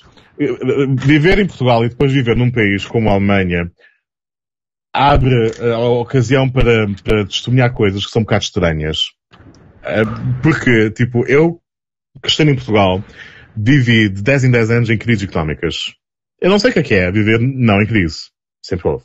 Falta é. dinheiro, não é possível. A gente tem uma experiência muito similar no Brasil. Pronto. E chegas à Alemanha, portanto, e a RTP sobrevive com 13 euros por mês por pessoa ou melhor, por casa. Por casa. Uh, o imposto vem na conta da luz, portanto, por casa, 3 euros por mês, mais uns pauzinhos de publicidade, que nem sequer pode ser tanta como as privadas, com limites e lobbies. E chego à Alemanha, e estas pessoas aqui pagam 18 euros por mês, e as emissoras públicas dizem que não têm dinheiro, e é por pessoa. É um imposto. É, é no mesmo modelo do Reino Unido, né? É, é license fee, pois. Yeah. Uh... Não tem dinheiro. Então é isso, amores. A Alemanha ficou com Deus. Quando ocorrer, quando acontecer a Eurovisão, a gente lembra que ela existe. É basicamente isso. Portanto, passemos então ao Festival da Canção, RTP 2022. Sim. Eu começo falando. Então, só fazendo comentários gerais. Uh, eu gostei mais da seleção desse ano do que da do ano passado. Achei com mais variedade. Uh, principalmente por isso. Uh, eu já estou aqui. Eu, eu tenho. Para mim, eu não eu tenho uns cinco na minha lista que eu acho que, vai, que o vencedor vai estar num desses cinco. Uhum. Uh, mas ainda também não é com 100% de certeza. Eu acho que existem alguns Dark Horses aí também que podem roubar o título. Uh, e eu já, e, enfim, mas eu já estou vendo aqui, na, na, já temos até a ordem das semifinais. Nós temos aqui na semifinal 1, na primeira posição, os 4 e meia que foi a mesma posição que os Black Mamba tiveram no ano passado. Portanto, já fica aí o padrão, que eu sou uma pessoa que é, a, a sabe aprendizagem de máquina, a gente trabalha com reconhecimento de padrão. Sure. Então, de acordo com o padrão, se a gente treinar o modelo baseado no ano passado, o vencedor deste ano é os 4,5. E é isso, esse é o fim do comentário. então, nós nos vemos no próximo Euro... Alô? é isso, uh, não, então. Uh, eu vou. Eu vou fazer comentários rápidos, assim. Um, eu vou falar então do. Eu vou falar. Eu, porque a gente já tá muito tempo, eu vou falar assim, ó. Dos. Uh, a primeira coisa que eu quero falar é: eu gostei de todas as músicas, com exceção de uma. Uhum. Eu não sei se eu devo falar aqui. Se não, onde, não é? Pode dizer. eu não gostei é... da música dos azeitonas. É, sol, é, é solta única... a voz e canta, não é? Isso. Uhum. Solta a voz e canta. Não, desculpa, eu tô pronunciando errado. Solta a voz e canta. eu. Eu não quero ser uma pessoa negativa, então eu só vou falar que eu não consegui me conectar com a, com a música. Justo. É isso. é justo. Ainda você. Ainda, ainda a sua é só uma. Hum, espera eu falar, até eu falar. Ah, ah, enfim, mas não, então, mas eu não quero dizer que acho que todas são materiais para ganhar Festival da Canção. Eu acho que todas as outras músicas têm. Também têm os meus rankings, mas de, eu gostei de todas com exceção dessa. As outras eu ouviria. Mesmo as mais fracas eu ainda ouço no rádio, uhum. fico de boa, assim. Mas, assim, quem são os meus. A minha predição, então, já que eu faço a pessoa que das mãos binárias. Eu acho que os cinco, para mim, que para mim, o vencedor de Festival da Canção vai ser um desses. É Áurea, quatro e meia, Ciro, uhum. uh, Fado Bicha uhum. e Pongo e Tristani. Porém, ainda assim, eu enxergo Maro e, e até mesmo Blat talvez correndo por fora. Uh, e, e, deixa eu ver se era. Acho que era isso. O resto eu acho que vai ser. Mas assim, eu acho que tem muitas. tá muito aberto. E eu acho que. E eu vou falar uma coisa, o pessoal acha que, que palco não faz diferença. Eu acho que ano passado, para mim, palco fez muita diferença. Sim. E para mim, o melhor exemplo de palco do ano passado foi o da, da, da Sara com Contramão, que para mim foi o melhor palco do ano passado, que a música eu não tinha me conectado muito. Hum. Vendo a performance ao vivo, aquele palco foi incrível. Ponto. Então, eu espero que continue com essa. Mesmo que eu sei que nós, temos, nós não temos um Melfest, mas eu acho que existem sim coisas bonitas e interessantes que podem ser feitas no palco do Festival da Canção. E eu espero que esses artistas continuem fazendo isso. Uh, favoritos pessoais, eu confesso que eu confesso que por motivos de bichice, o fado bicha, realmente.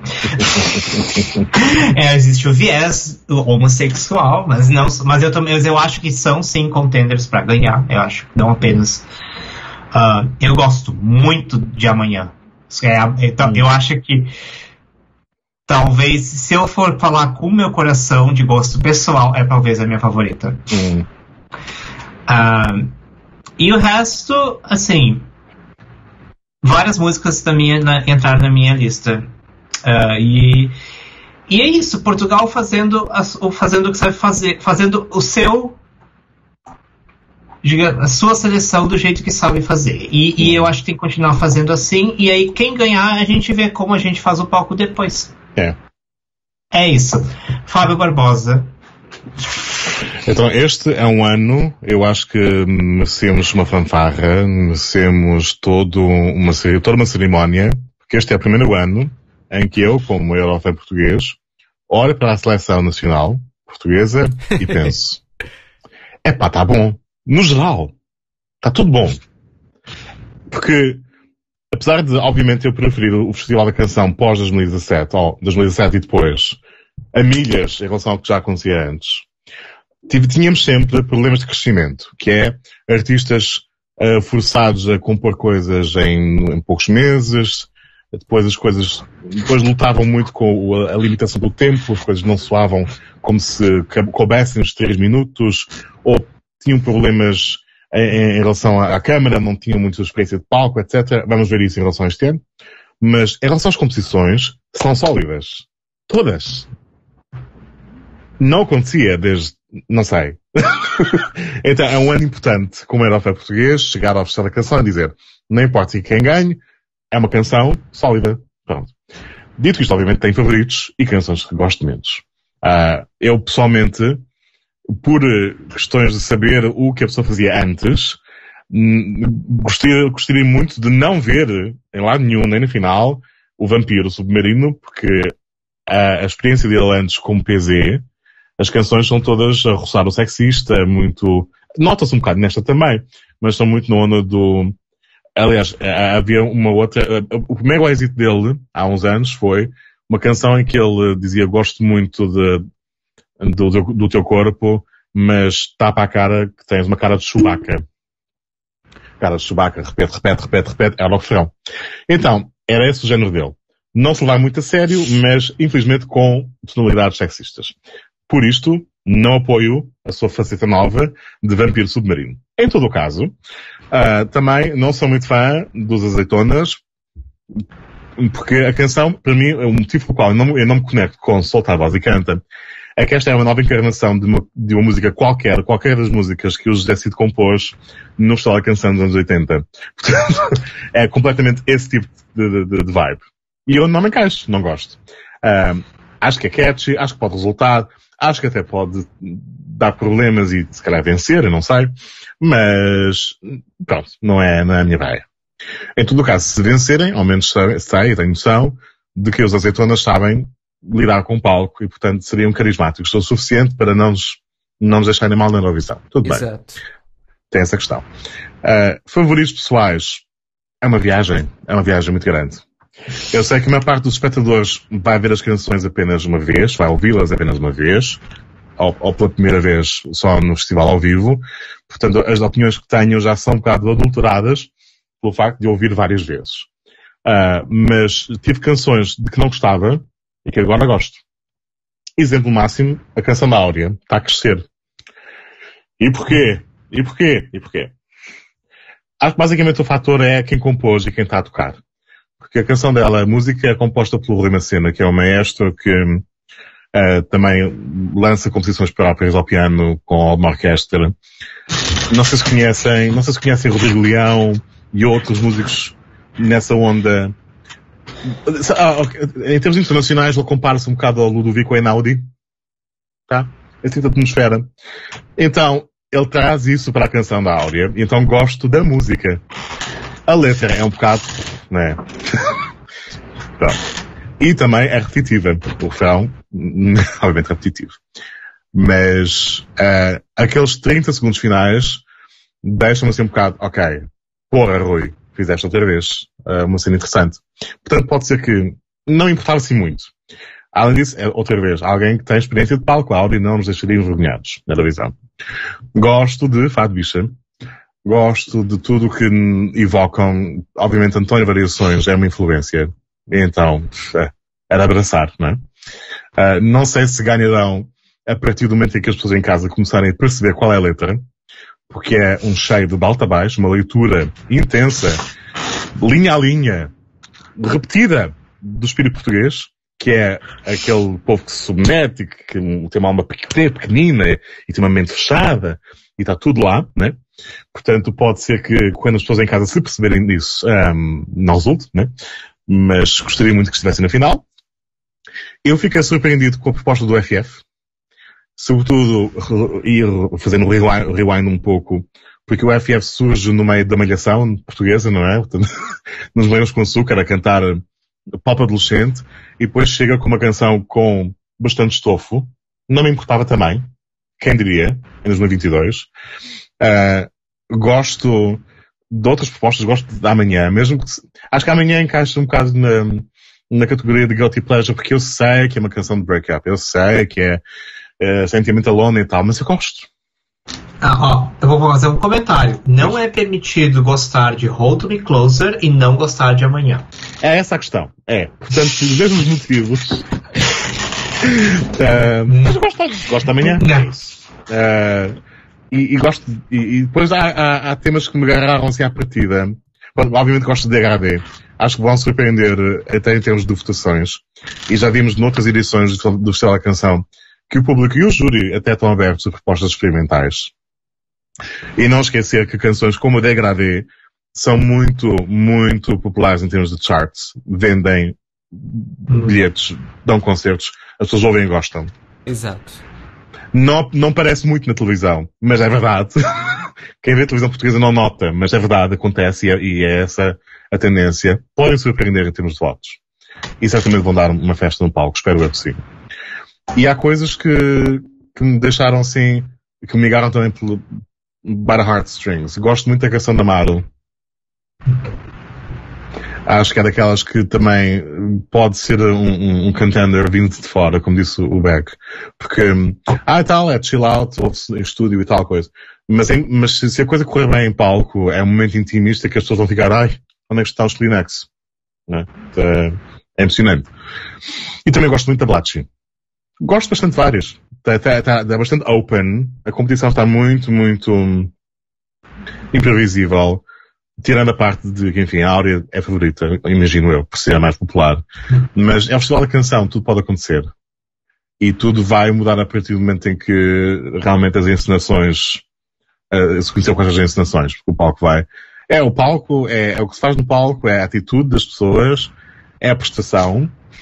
Tipo, ninguém, ninguém previa sei lá, há dois anos ninguém previa que Blessed Mechanism, com a experiência que tem, mesmo que o vocalista seja novo, fosse um desastre ao vivo, não é? Mas foram. Portanto, vamos ver, vamos, vou esperar que não aconteça nenhum desastre este ano. Dito isto, está de parabéns ao festival. Já está a crescer. Está, já está a gatinhar e a andar e a adquirir uma vida própria. Portanto, parabéns. Cairo. Concordo. A seleção do festival esse ano está muito, muito boa. Uh, ano, ano passado eu já considerei uma, uma, um bom ano, e esse ano tá ainda melhor. É, gostaria de começar dizendo que apesar de eu gostar mais da música da Blat esse ano do que da música da Tainá no passado, hum. ainda estou muito decepcionado que a cota brasileira sempre traz o mesmo estilo de música há vários anos. Posso. É que na verdade também estão imersas numa pool de artistas portugueses que na verdade estão a fazer MPB também, no Festival da Canção. E, isso, isso, então, mas é, aí passa um pouco, e aí eu vou colocar um pouquinho da culpa de quem seleciona, tanto os hum. convidados quanto das submissões. Hum. Porque não apenas estão e porque são eles que estão selecionando sempre os artistas brasileiros que fazem esse tipo de música. Uhum. E eu uhum. posso dizer, I know this for a fact, que existem muitos artistas brasileiros aqui em Portugal fazendo muitas outras coisas. eu não. posso. Tipo Caio Braga. eu não falo nem de mim, tem muita, tem muita gente com muito mais anos e cacife. Uh, do, do, que eu jamais vou ter. E são artistas brasileiros aqui em Portugal e estão fazendo outra coisa. Outra uhum. coisa completamente diferente. É, é, Então eu acho que assim. É, não gosto muito do fato de que o único artista brasileiro todo ano faz a mesma música. Isso é, um, isso é um problema de seleção. Porque considerando que é um festival que a maior, a maior parte do elenco é convidado. E aí temos uma, uma minoria absoluta que, que são selecionados de, por inscrições. Tem um viezinho aí que não está sendo discutido. E eu não gosto desse viés. Mas o que eu estava a dizer é que o viés passa por diversas linhas, né? Primeiro, o pool de gente disponível são pessoas que estão já no círculo da RTP amigos, não é? Pois. Malta conhece o Henrique Amaro, da Antena 3, ou o Nuno Galpim. Portanto, se a malta que está a fazer coisas diferentes não é fixe, não é popular enough, é difícil. Depois o outro problema é, de facto, o gosto geral, mesmo quando ouves músicos portugueses, e nota-se no Festival da Canção, parece que o gosto nacional passa muitíssimo por este tipo de coisa. É, é MPB, muito, muito, muito, muito, muito. Mesmo os artistas portugueses do Estado da Canção fazem pois, a mesma canção. Exato. Anos, é? Mas, por exemplo, é... por, por, que, por que isso me chateia?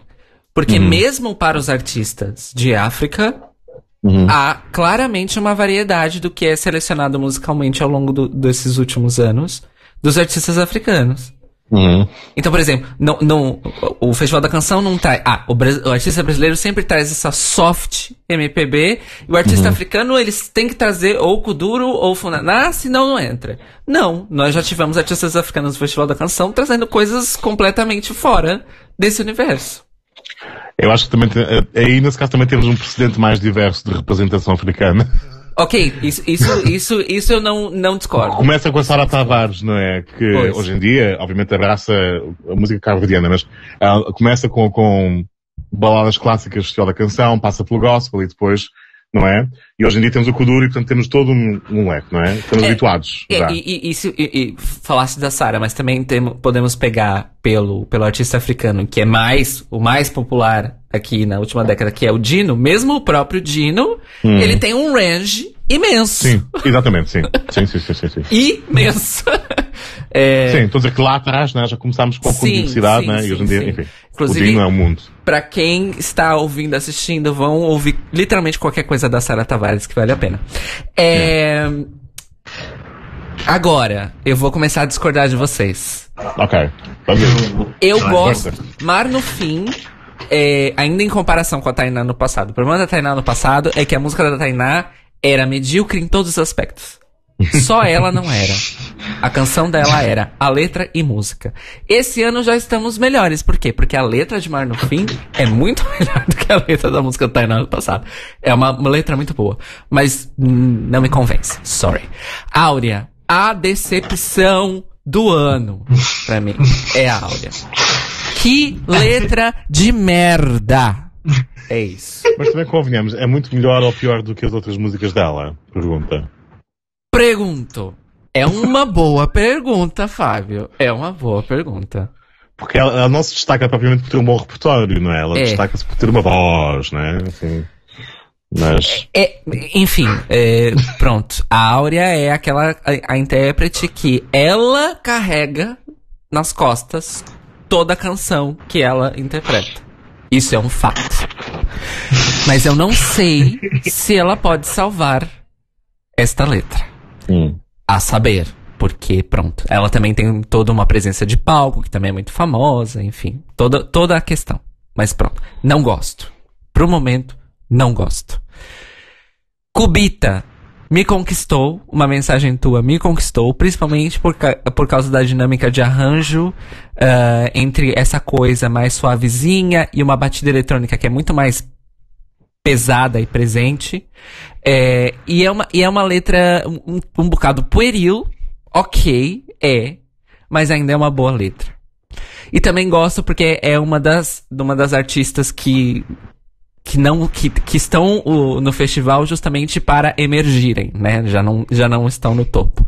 Então, gosto muito de Menina Cubita. Ginger Ale é a delícia desse ano para mim. Diana Castro, maravilhosa, que vem aqui com uma letra que é feminista, apesar de ser soft, mas ainda é uma uhum. letra feminista. É, e eu acho que ela pode trazer uma proposta de palco muito interessante e gosto muito da música muito da música. Eu gosto de canções que são boas e descompromissadas ao mesmo tempo, porque é muito difícil atingir esse equilíbrio. É extremamente difícil. Exige muito esforço ser descompromissado. uh, Existe muito. Necessita muito compromisso ser descompromissado. É, é igual, a, é igual a, a, a, a máxima das drag queens, né? Custa muito caro look this cheap. It's very expensive to look this cheap. É, uh, Fado Bicha. Tenho viés, porque eu já sou fã do Fado Bicha há alguns anos. Tenho viés. Mas vamos admitir. É a melhor letra desse ano. Disparado. Num ano em que há poucas letras ruins. Vamos também estabelecer isso. É um ano com poucas letras ruins, menos letras ruins do que ano passado. Uhum. E ainda assim, o Fado Bicha tá lá na frente. Está seguido de perto de Degradê, Amanhã. E tinha uma, tinha uma outra que eu também gostei muito. E Saudade, Saudade. Está seguido uhum. de perto em termos de letra. E amanhã, para mim, é um caso complicado, porque eu detesto a música. Odeio. Mas eu acho a letra maravilhosa. Então o que é que podia acontecer? Eu acho que podia pegar a música da Áurea e a letra da amanhã. É isso. É, é isso. Eu odeio a música de amanhã. Meu Deus do céu. Odeio, detesto. Gente, bal balada romântica para mim é uma coisa muito complicada. Porque a minha formação musical de música romântica é uma formação musical muito fora da curva. Eu cresci com músicas românticas da Rita Lee, do Caetano uhum. Veloso, sabe? É, melosidade não cola muito comigo. Nunca foi a minha questão. E aí depois quando eu fui ser adolescente, as minhas músicas de amor em, já em inglês, que são a minha referência, são tipo Bjork. Uhum. Sabe?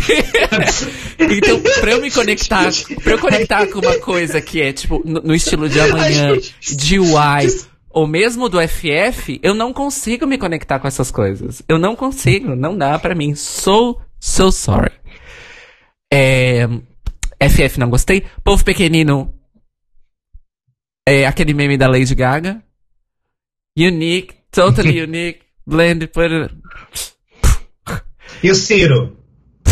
O Ciro que vai pro caralho. é... E pronto. Eu não, não engulo o Ciro. Eu já não engoli o Ciro antes do Festival da Canção e continuo não engolindo agora. Obrigada. tá? Eu não, eu não gosto dele. E eu não gosto da música que ele trouxe. É isso. É, F, FF também ficou ali no meio. Fome de viagem. Ah, desculpa, eu errei o meu ranking das letras. O meu ranking das letras é Fado Bicha, Inês Homem de Melo, e aí vem as outras que eu, que eu falei. Uh, Fome de Viagem é um chorinho uhum. no Festival da Canção em 2022. Tudo que a canção da Bárbara Tinoco queria ser ah. e nunca será. Eu ia referir, é o 2.0 de Passepartout. Né? É, o Passepartout era aquela versão alfa do software, sabe? É só bugs. Aqui nós temos a versão 1.0 da coisa, ou até 2, dependendo. É, Fome de Viagem é maravilhosa. Eu amo, amo, amo com todas as minhas forças. Não sei se vai ter a mesma popularidade que teve a, a Tinoco, mas já tem aqui o meu amor. Uh, tem, eu vou falar também o pessoal que. Porque eu já escutei as músicas do Festival da Canção algumas vezes tipo, todo Run the Gamut. E tem músicas que simplesmente são unremarkable. Eu não consigo nem. Eu só lembro que elas existem quando eu leio o nome. Hum. Que é Pontas Soltas do Jonas. É, Hope do Norton. Sim. É, um, Kalisan. Uhum. E Odisseia. It means nothing to me. It's like they're not even there. Inclusive, eu gostaria de dizer que meu ódio por The Mr. Driver e, e sua Carissa é muito especial. Porque, Nossa, ódio! Porque, como é que uma pessoa tem a coragem, a coragem, de literalmente imitar todos os produtores de soft EDM que existem nos Estados Unidos e vir pro, pro Festival da Canção com uma canção dessas? Como a pessoa tem a coragem, a pachorra, o despautério, a Cinti de fazer isso? Espero que não se qualifique para a final. É, quem mais que eu gosto? Maru. Maru é uma que eu não gostei na primeira audição. E na quarta audição eu já estava cantando a música. Ah, Maru, Maru então é Chase O'Neill do Festival da Canção. Mara me conquistou, porque minha primeira, minha primeira reação foi assim, como é que a pessoa faz uma saudade, saudade com letra em inglês? Me incendiou. But that's the point, nothing more I can say would say it in a better então, way. amore, mas depois que eu fui, né, fazer o deep dive, aí as coisas fizeram sentido para mim. Mas eu também vou confessar uma coisa. Maru publicou no seu YouTube uma performance acústica de Saudade, uhum. Saudade, com um coro de tipo 20 mulheres quase. Aquilo é um negócio absurdo. Eu olhei para aquilo e falei assim: ai gata, se não fosse as regras da Eurovision, era isso. Você tinha que levar isso. é, mas assim, e musicalmente, Saudade, Saudade é o arranjo e a composição mais maravilhosa desse ano. Assim, hum. disparada. De, de disparada. Eu hum. sei, Fábio, que o, o compositor e arranjador de Y é, é um, é um trabalho realmente de composição de arranjo, assim, finíssimo, como a gente disse. Certo. É coisa fina. Uhum. Mas Amaro, desculpa, Amaro humilhou a linguagem sinfônica com o seu folkzinho eletrônico. Humilhou. Calha bem, porque eu também gosto muito de Maru, não é? Foi assim a primeira que me deixou. É. Uh, Tive um momento, como eu disse. A outra que também não lembrava que existia, Corpo de Mulher. Sim. Então, mas, mas eu, eu enxergo o Corpo de Mulher como sendo queridinha do júri. Ah. Eu não acho. Eu acho que queridinha não. do júri é Maru Fado Bicha e forçando a barra. Eu acho que, ao contrário do que todos os reactors estão dizendo no YouTube, eu não acho que a música da Aura é jury bait. Hum, não no okay. Festival da Canção. é, então, poderia ser no Mel Festa Vida. Eu quero. Eu quero fazer um comentário. Não. Porque eu fiz, você tava, eu fiz um paralelo. Hum. Pode não fazer sentido nenhum, ou pode. Áurea é Carolina Deslandes. Hum. Ciro é o Nive. Uhum. E os quatro e meia são os Black Mamba. E aí o que eu quero dizer é que a Áurea ganha o júri, o Ciro ganha o televoto, os quatro e meia ganham no total, em segundo no Então, é. eu, eu vou te dizer uma coisa. Os quatro mas, mas isso, não vai, isso, não vai, acontecer porque a gente tem Fado Bicha e Pongo Tristani trazendo coisas que vão trazer. Vão, vão, vai estragar qualquer predição. Pois é. A questão é a seguinte: é, a questão da popularidade vai contar muito, mas eu também acho que a popularidade vai contar mais nas semis do que na final. Porque nós, é, nós temos uma seleção de artistas aqui que, que vai desde o Desde o ninguém em Portugal ouviu falar dessas pessoas nunca na vida e vai ser apresentado a elas no Festival da Canção. Passando pelo meio do caminho, que são Azeitonas, Quatro e Meia, FF, que são artistas que são muito conhecidos, têm um fandom sólido, certo?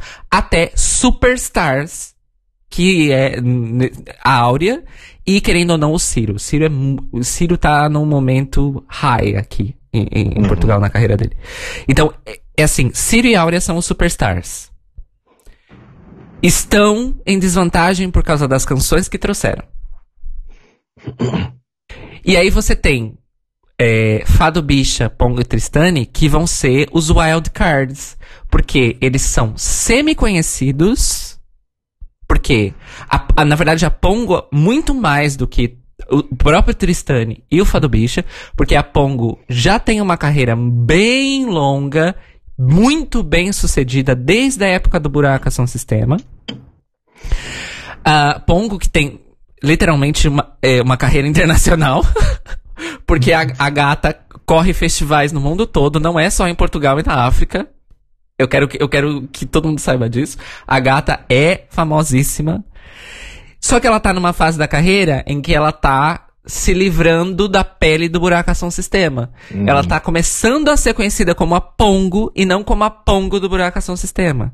Então isso para esse momento da carreira dela e essa participação no festival é muito importante por, para que o mundo uhum. conheça a Pongo. É, e ela tem um hit no ano passado que é Bruxos. Bruxos tocou muito no rádio aqui em Portugal. Então ela, tá, ela também tá vindo de, um, de uma emergência. Só uhum. que ela tá. Só que essa música do, do Mar Fox com eles dois é uma coisa completamente surpreendente. Porque é uma música de festa super dançável, só que ela tem um arranjo que, sei lá, é uma coisa, sei lá, do Hermeto Pascoal, entendeu? O arranjo dessa música. Só que mesmo assim bate. E bate, bate perfeitamente. Os reactors gringos estão comendo degradê de colher. Eu Também tava. Comi um buraco, buraco sistema, portanto percebem, não é? Eu estou, eu estou muito surpreso que as pessoas estão literalmente dizendo que é, é a melhor música desse ano de, é Degradê. Os gringos. Eles estão amando Degradê. É incrível. Fado Bicha. Fado, Fado Bicha tá tendo uma, uma recepção um pouquinho mais. Uh, vamos dizer assim, divisiva. Porque é aquela coisa. Eles escutam a voz da Lila. Ah, é o fado desse ano. É. Aí quando entra a segunda parte da música, eles ficam perdidos. Yeah, é muito engraçado. Yeah. É muito engraçado. E é, e é, totalmente de propósito, né? É de propósito. Só que aí é que tá. A, para ouvidos estrangeiros, a segunda parte da música. Ah, eles estão trazendo uma influência eletrônica. Só que não é só isso. É, é também música tradicional. A segunda parte da música. Só que não é fado. Uhum. Essa é a questão. É, claro, arranjo eletrônico e tudo mais. Ok, mas ainda é música tradicional. Só que as pessoas ficam focadas na voz da Lila, então para elas leem aquilo como, ah, é um fado moderno. É, mas não é só o isso. Fato de, o fato de, do nome dele ser fado Pois, bicho fado bicho, é aquela coisa. Mas isso também faz parte da proposta deles. O nome deles é fado bicha, eles trazem o fado, mas a ideia deles é misturar tudo. Né? Sempre foi essa a ideia deles. Queering the Fado. Queering the Fado, é isso. Mas pronto. Vampiro Submarino também, olha, Fábio, não sabia da história pregressa, mas adorei saber da história pregressa porque facilita eu odiar. Porque é o letrinha de merda ao lado de mim. Let, letrinha bosta. Solta a voz e canta. Eu gosto. Tá nas minhas favoritas. Mas é só pelo elemento da diversão. É uma música animada, é uma música divertida. Parece música de programa infantil dos anos 80 e 90. Isso tem um apelo no meu coração. Fábio, vi muitos reactors uh, que acompanham e conhecem a história do Festival da Canção fazendo exatamente o mesmo comentário que você fez sobre soar a, a, as composições do, do Cid dos anos 80. Uhum. É. É, Companhia Algazarra prometeu muito, mas entregou só a metade. Literalmente todas as outras músicas deles são melhores do que essa que eles estão trazendo. mas ainda é bom. Só que eles vão ter que trazer a festa pro palco. Senão eles não vão se classificar. Hum. Essa é a minha opinião. Pepperoni Passion, gosto, porque a letra é um deboche. E, e eu, acho, eu hum. acho a música boa. E a letra é muito debochada, super engraçada. Very relatable too. Very relatable, exatamente. E eu acho que talvez eles conquistem um, uma parcela ali do televoto nessa, nesse relatable. Mas ainda a saber. Poggi Tristani, Perfection. É... Ah, e é isso para mim. Pronto. É isso para mim. Só acrescentar que não acho surpreendente que os gringos gostem de Pong e Tristan, porque também me lembro de uma altura em que Buraco São Sistema era, tinha estigma em Portugal, porque, ah, é duro, é ruído. E, no entanto, nightclubs de Nova York estavam a comer Buraco São Sistema já na altura, não é? Foi tendência, era, era, era, era N, Braga um sistema pós-Coduro era N, já há muitos anos, antes de Portugal perceber, ah, ok, isto aqui tem alguma coisa. não é só é. ruído. Ah, portanto, não admira, ainda bem que continuam a gostar. Pronto, é isso. Eu tenho uma pergunta para vocês sobre Degradê. Vocês acham que Degradê tem realmente chances de ganhar o festival? Eu acho complicado, mas depende muito de, de...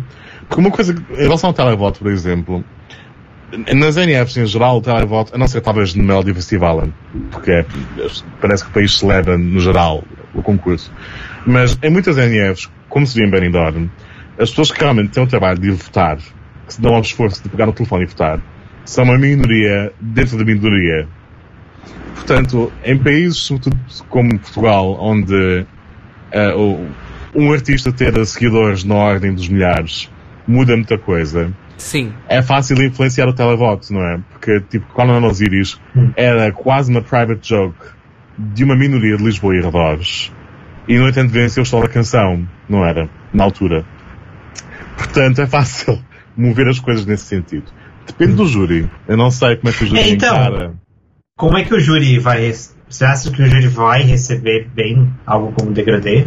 Quando as pessoas estiverem presentes, eh, o júri tem sido bastante, para padrões RTP, tem sido bastante diverso, porque há sempre pessoas de vários géneros musicais e, e influências e origens em, ao longo da lusofonia e tudo mais. Portanto, pode ser que, pode ser que sim. Fábio, é, só me tudo bem que, pronto, a pessoa com a melhor memória aqui é o Beck, mas me lembra se ano passado nós tivemos os júris regionais ou não no Festival da Canção? Tivemos. Tivemos. Tivemos. Ok, ok. Yeah. Certo. Isso é uma coisa. Isso nunca muda no Festival da Canção desde os anos 90. Se há Festival da Canção com essa marca, temos júris regionais como a Eurovisão, são os nossos países. então, eu, eu, eu confesso que a primeira vez que eu assisti o Festival da Canção e, e observei esse aspecto, é, eu, eu achei extremamente interessante. E, uhum. achei muito, e achei muito bom também. Porque, uhum. querendo ou não, você, para além do, do televoto, que pronto, todo mundo, todo mundo pode votar, mas você também especifica uma, um comprometimento com a diversidade musical do país, das uhum. pessoas que fazem música, não só das pessoas que só ouvem. E eu acho que isso também é muito importante num concurso com, como Só dizer que estou a ouvir com cortes neste momento. Uhum. Olá. Sim, o ponto geral, mas. Muitos, muitos cortes ou poucos? Como é que estão? Agora está melhor, mas houve uma, houve uma frase inteira que eu mal ouvi.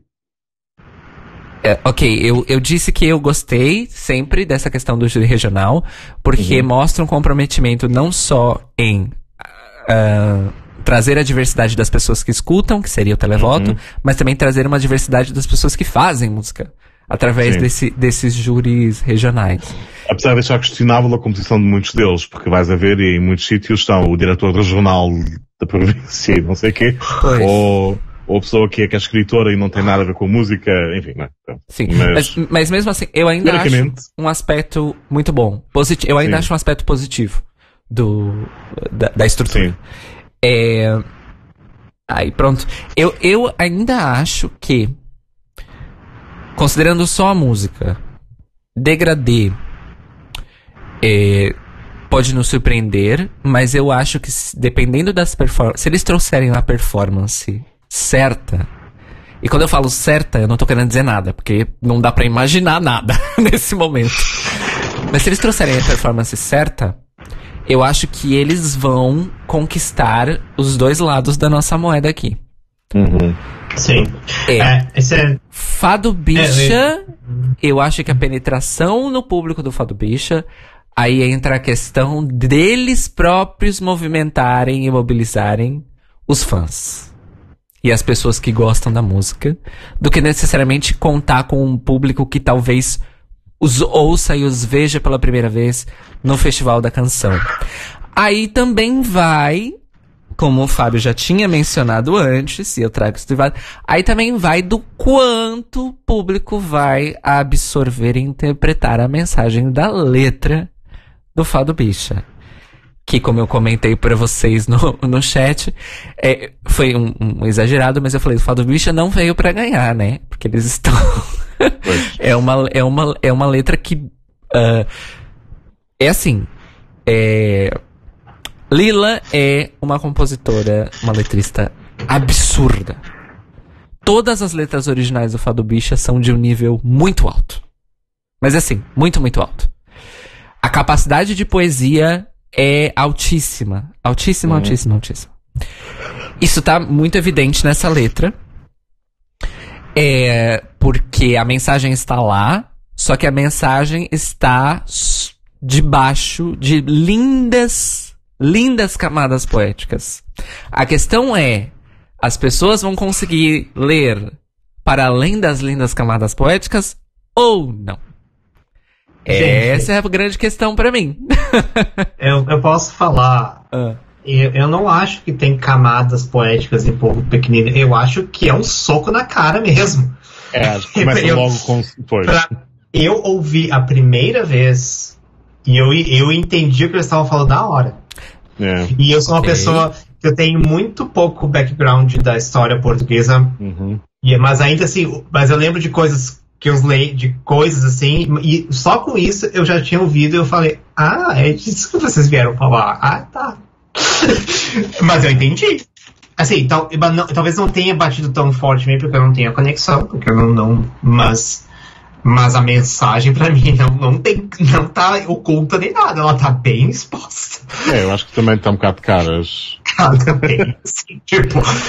Aliás, eu, tá e, acho, mas... e, acho que essa, e acho que foi essa a intenção mesmo. É eu, de, tipo de chegar, jogar soco na cara mesmo. Eu, ainda, tipo. eu, eu concordo que há, obviamente, um, há um a mim, quer dizer, o nome da música é Povo Pequenino. Já começa Sim, aí. Tá lá. Mas, eu ainda acho que há uma camada de opacidade em, em determinados momentos da música, mais que em outros. E eu acho que também existe um jogo de expectativas na composição, porque ela começa. Ah, tudo bem que ela começa ao povo pequenino, mas ele começa de uma maneira descritiva é, inclusive, eu li uma entrevista uh, deles em que a Lila fala. Uh, li não, assisti.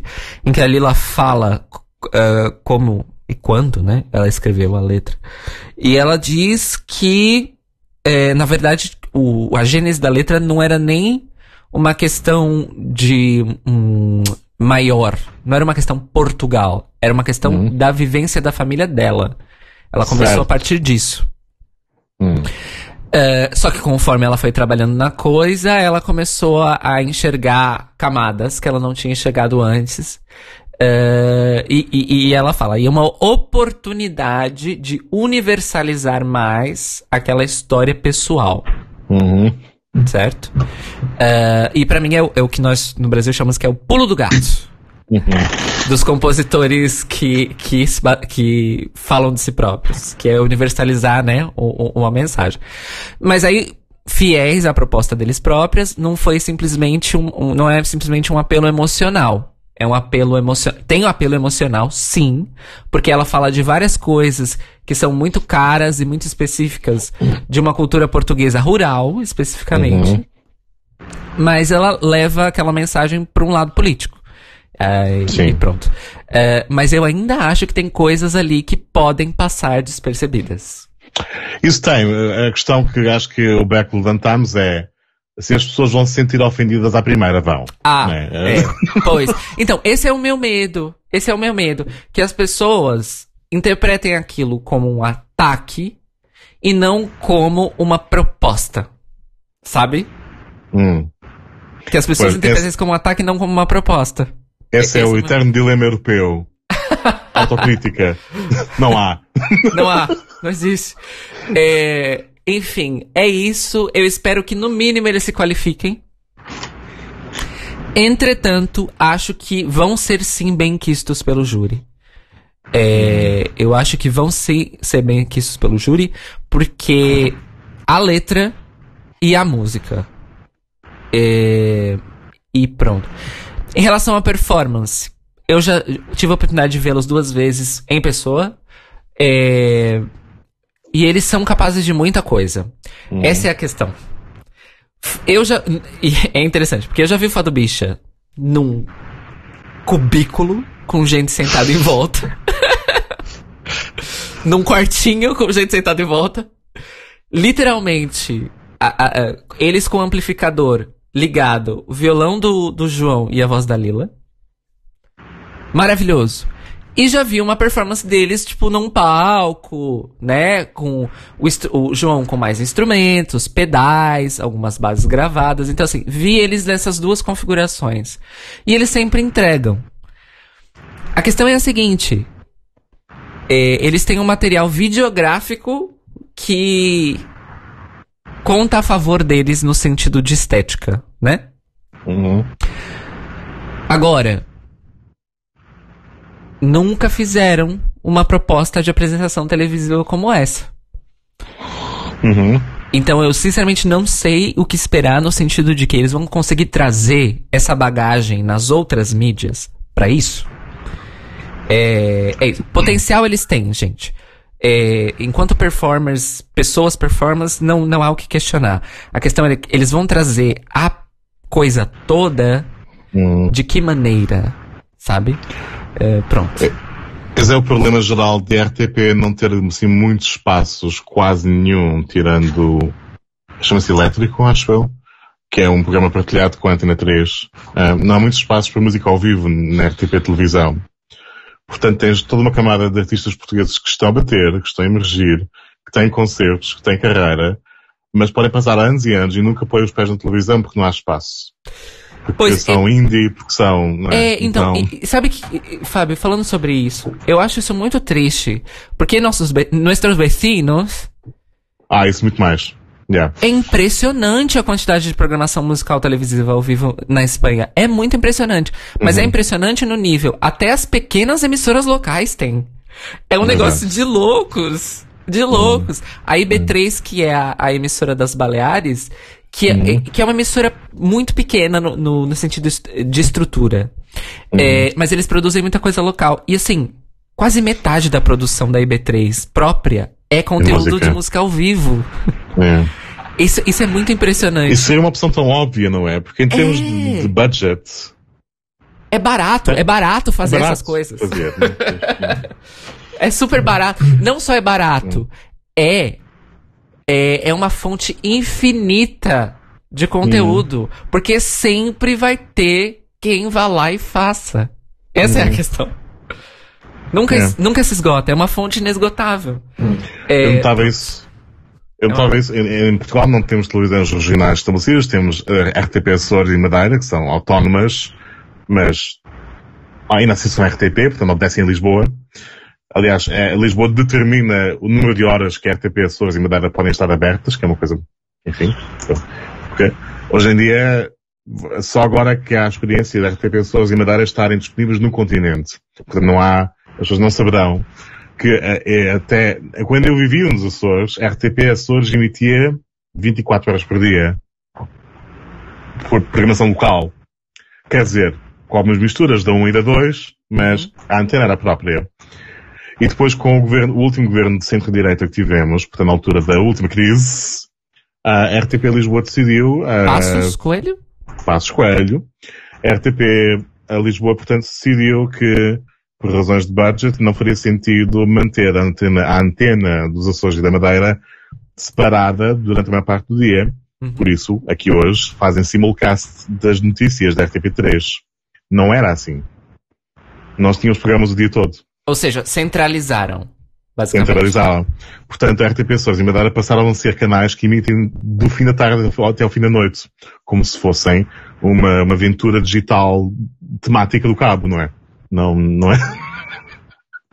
não é. Não, não, não somos. Uhum. Claro que a, a, qualidade da programação tinha, deixava muito a desejar, por diversos motivos. Cabutinismo também, se fica imenso nas ilhas. Mas, imagina o espaço que poderia haver. E mesmo assim, com mais ou menos horas de antena, nós não temos espaço, nos Açores pelo menos, para artistas emergentes de certos géneros. Claro, malta que já desde os anos 80 já está a compor música, os cantautores de sempre têm sempre espaço no palco. Hum. Mas artistas jovens açorianos, eu ouço falar deles no continente. Nos médios do continente. Então, gente. Estamos a ultrapassar o tempo, ok. Então, é. Mas era isso. Mas era isso. É pena. Não, mas já terminamos, né? Tipo, é. o que tínhamos pra falar hoje. É, já, já Exatamente. Terminamos. E, uh, pronto, vou aproveitar o ensejo já para ir finalizando e dizer para quem eventualmente nos escutar e nos assistir que provavelmente estaremos fazendo o nosso primeiro featuring na final do Festival da Canção. Nada confirmado ainda, mas já quero jogar isso aqui no, no ar. Uhum. No Chabolachas Eurovision, que é o outro canal é, de conteúdo da Eurovisão em português, que também tem o, um elenco internacional, por dizer assim, de pessoas lusófonas. Então, é isso. Quem quiser saber, acompanhe nas redes ou procura, enfim. Vocês estão na internet, vocês sabem o que fazer. De é minha parte, arroba Cairo Braga no Twitter e no Instagram. E arroba Cairo Braga Music no TikTok. E arroba Cairo Braga 90 na Twitch. É isso. Eu, Fábio M. Barbosa, no Twitter e no Instagram, apesar de não estar a publicar nada. Aliás, no Twitter eu sou bloqueado por pessoas ligadas à Eurovisão sem dizer nada. Somos. Só metendo like em coisas. Somos. Somos. Somos. É que é uma novidade também deste ano. Portanto, tem isso e também site oficial, enfim, uh, contatos profissionais em fabiomrbarbosa.com. Eu sou Beck Underline Daniel no Twitter, Beck The Star Child no Instagram. E é isso. E o Eurobafos transmite quando a gente consegue, quando a gente pode. Não vou mais dizer periodicidade nenhuma.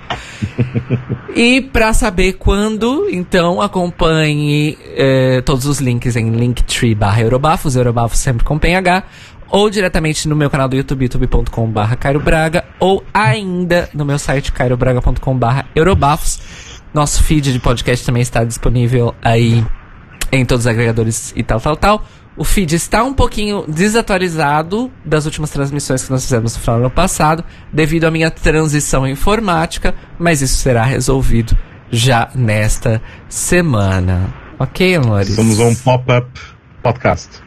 Um pop-up podcast. A gente, quando calha, nós estamos aqui. Essa é a verdade. Então, cuidem-se bem. A pandemia não acabou. Não. Tá? Não acabou, gente. Não acabou. Um, e é isso. Cuidem-se bem e nos vemos e nos ouvimos na nossa próxima, nosso próximo encontro. É isso? É isso aí.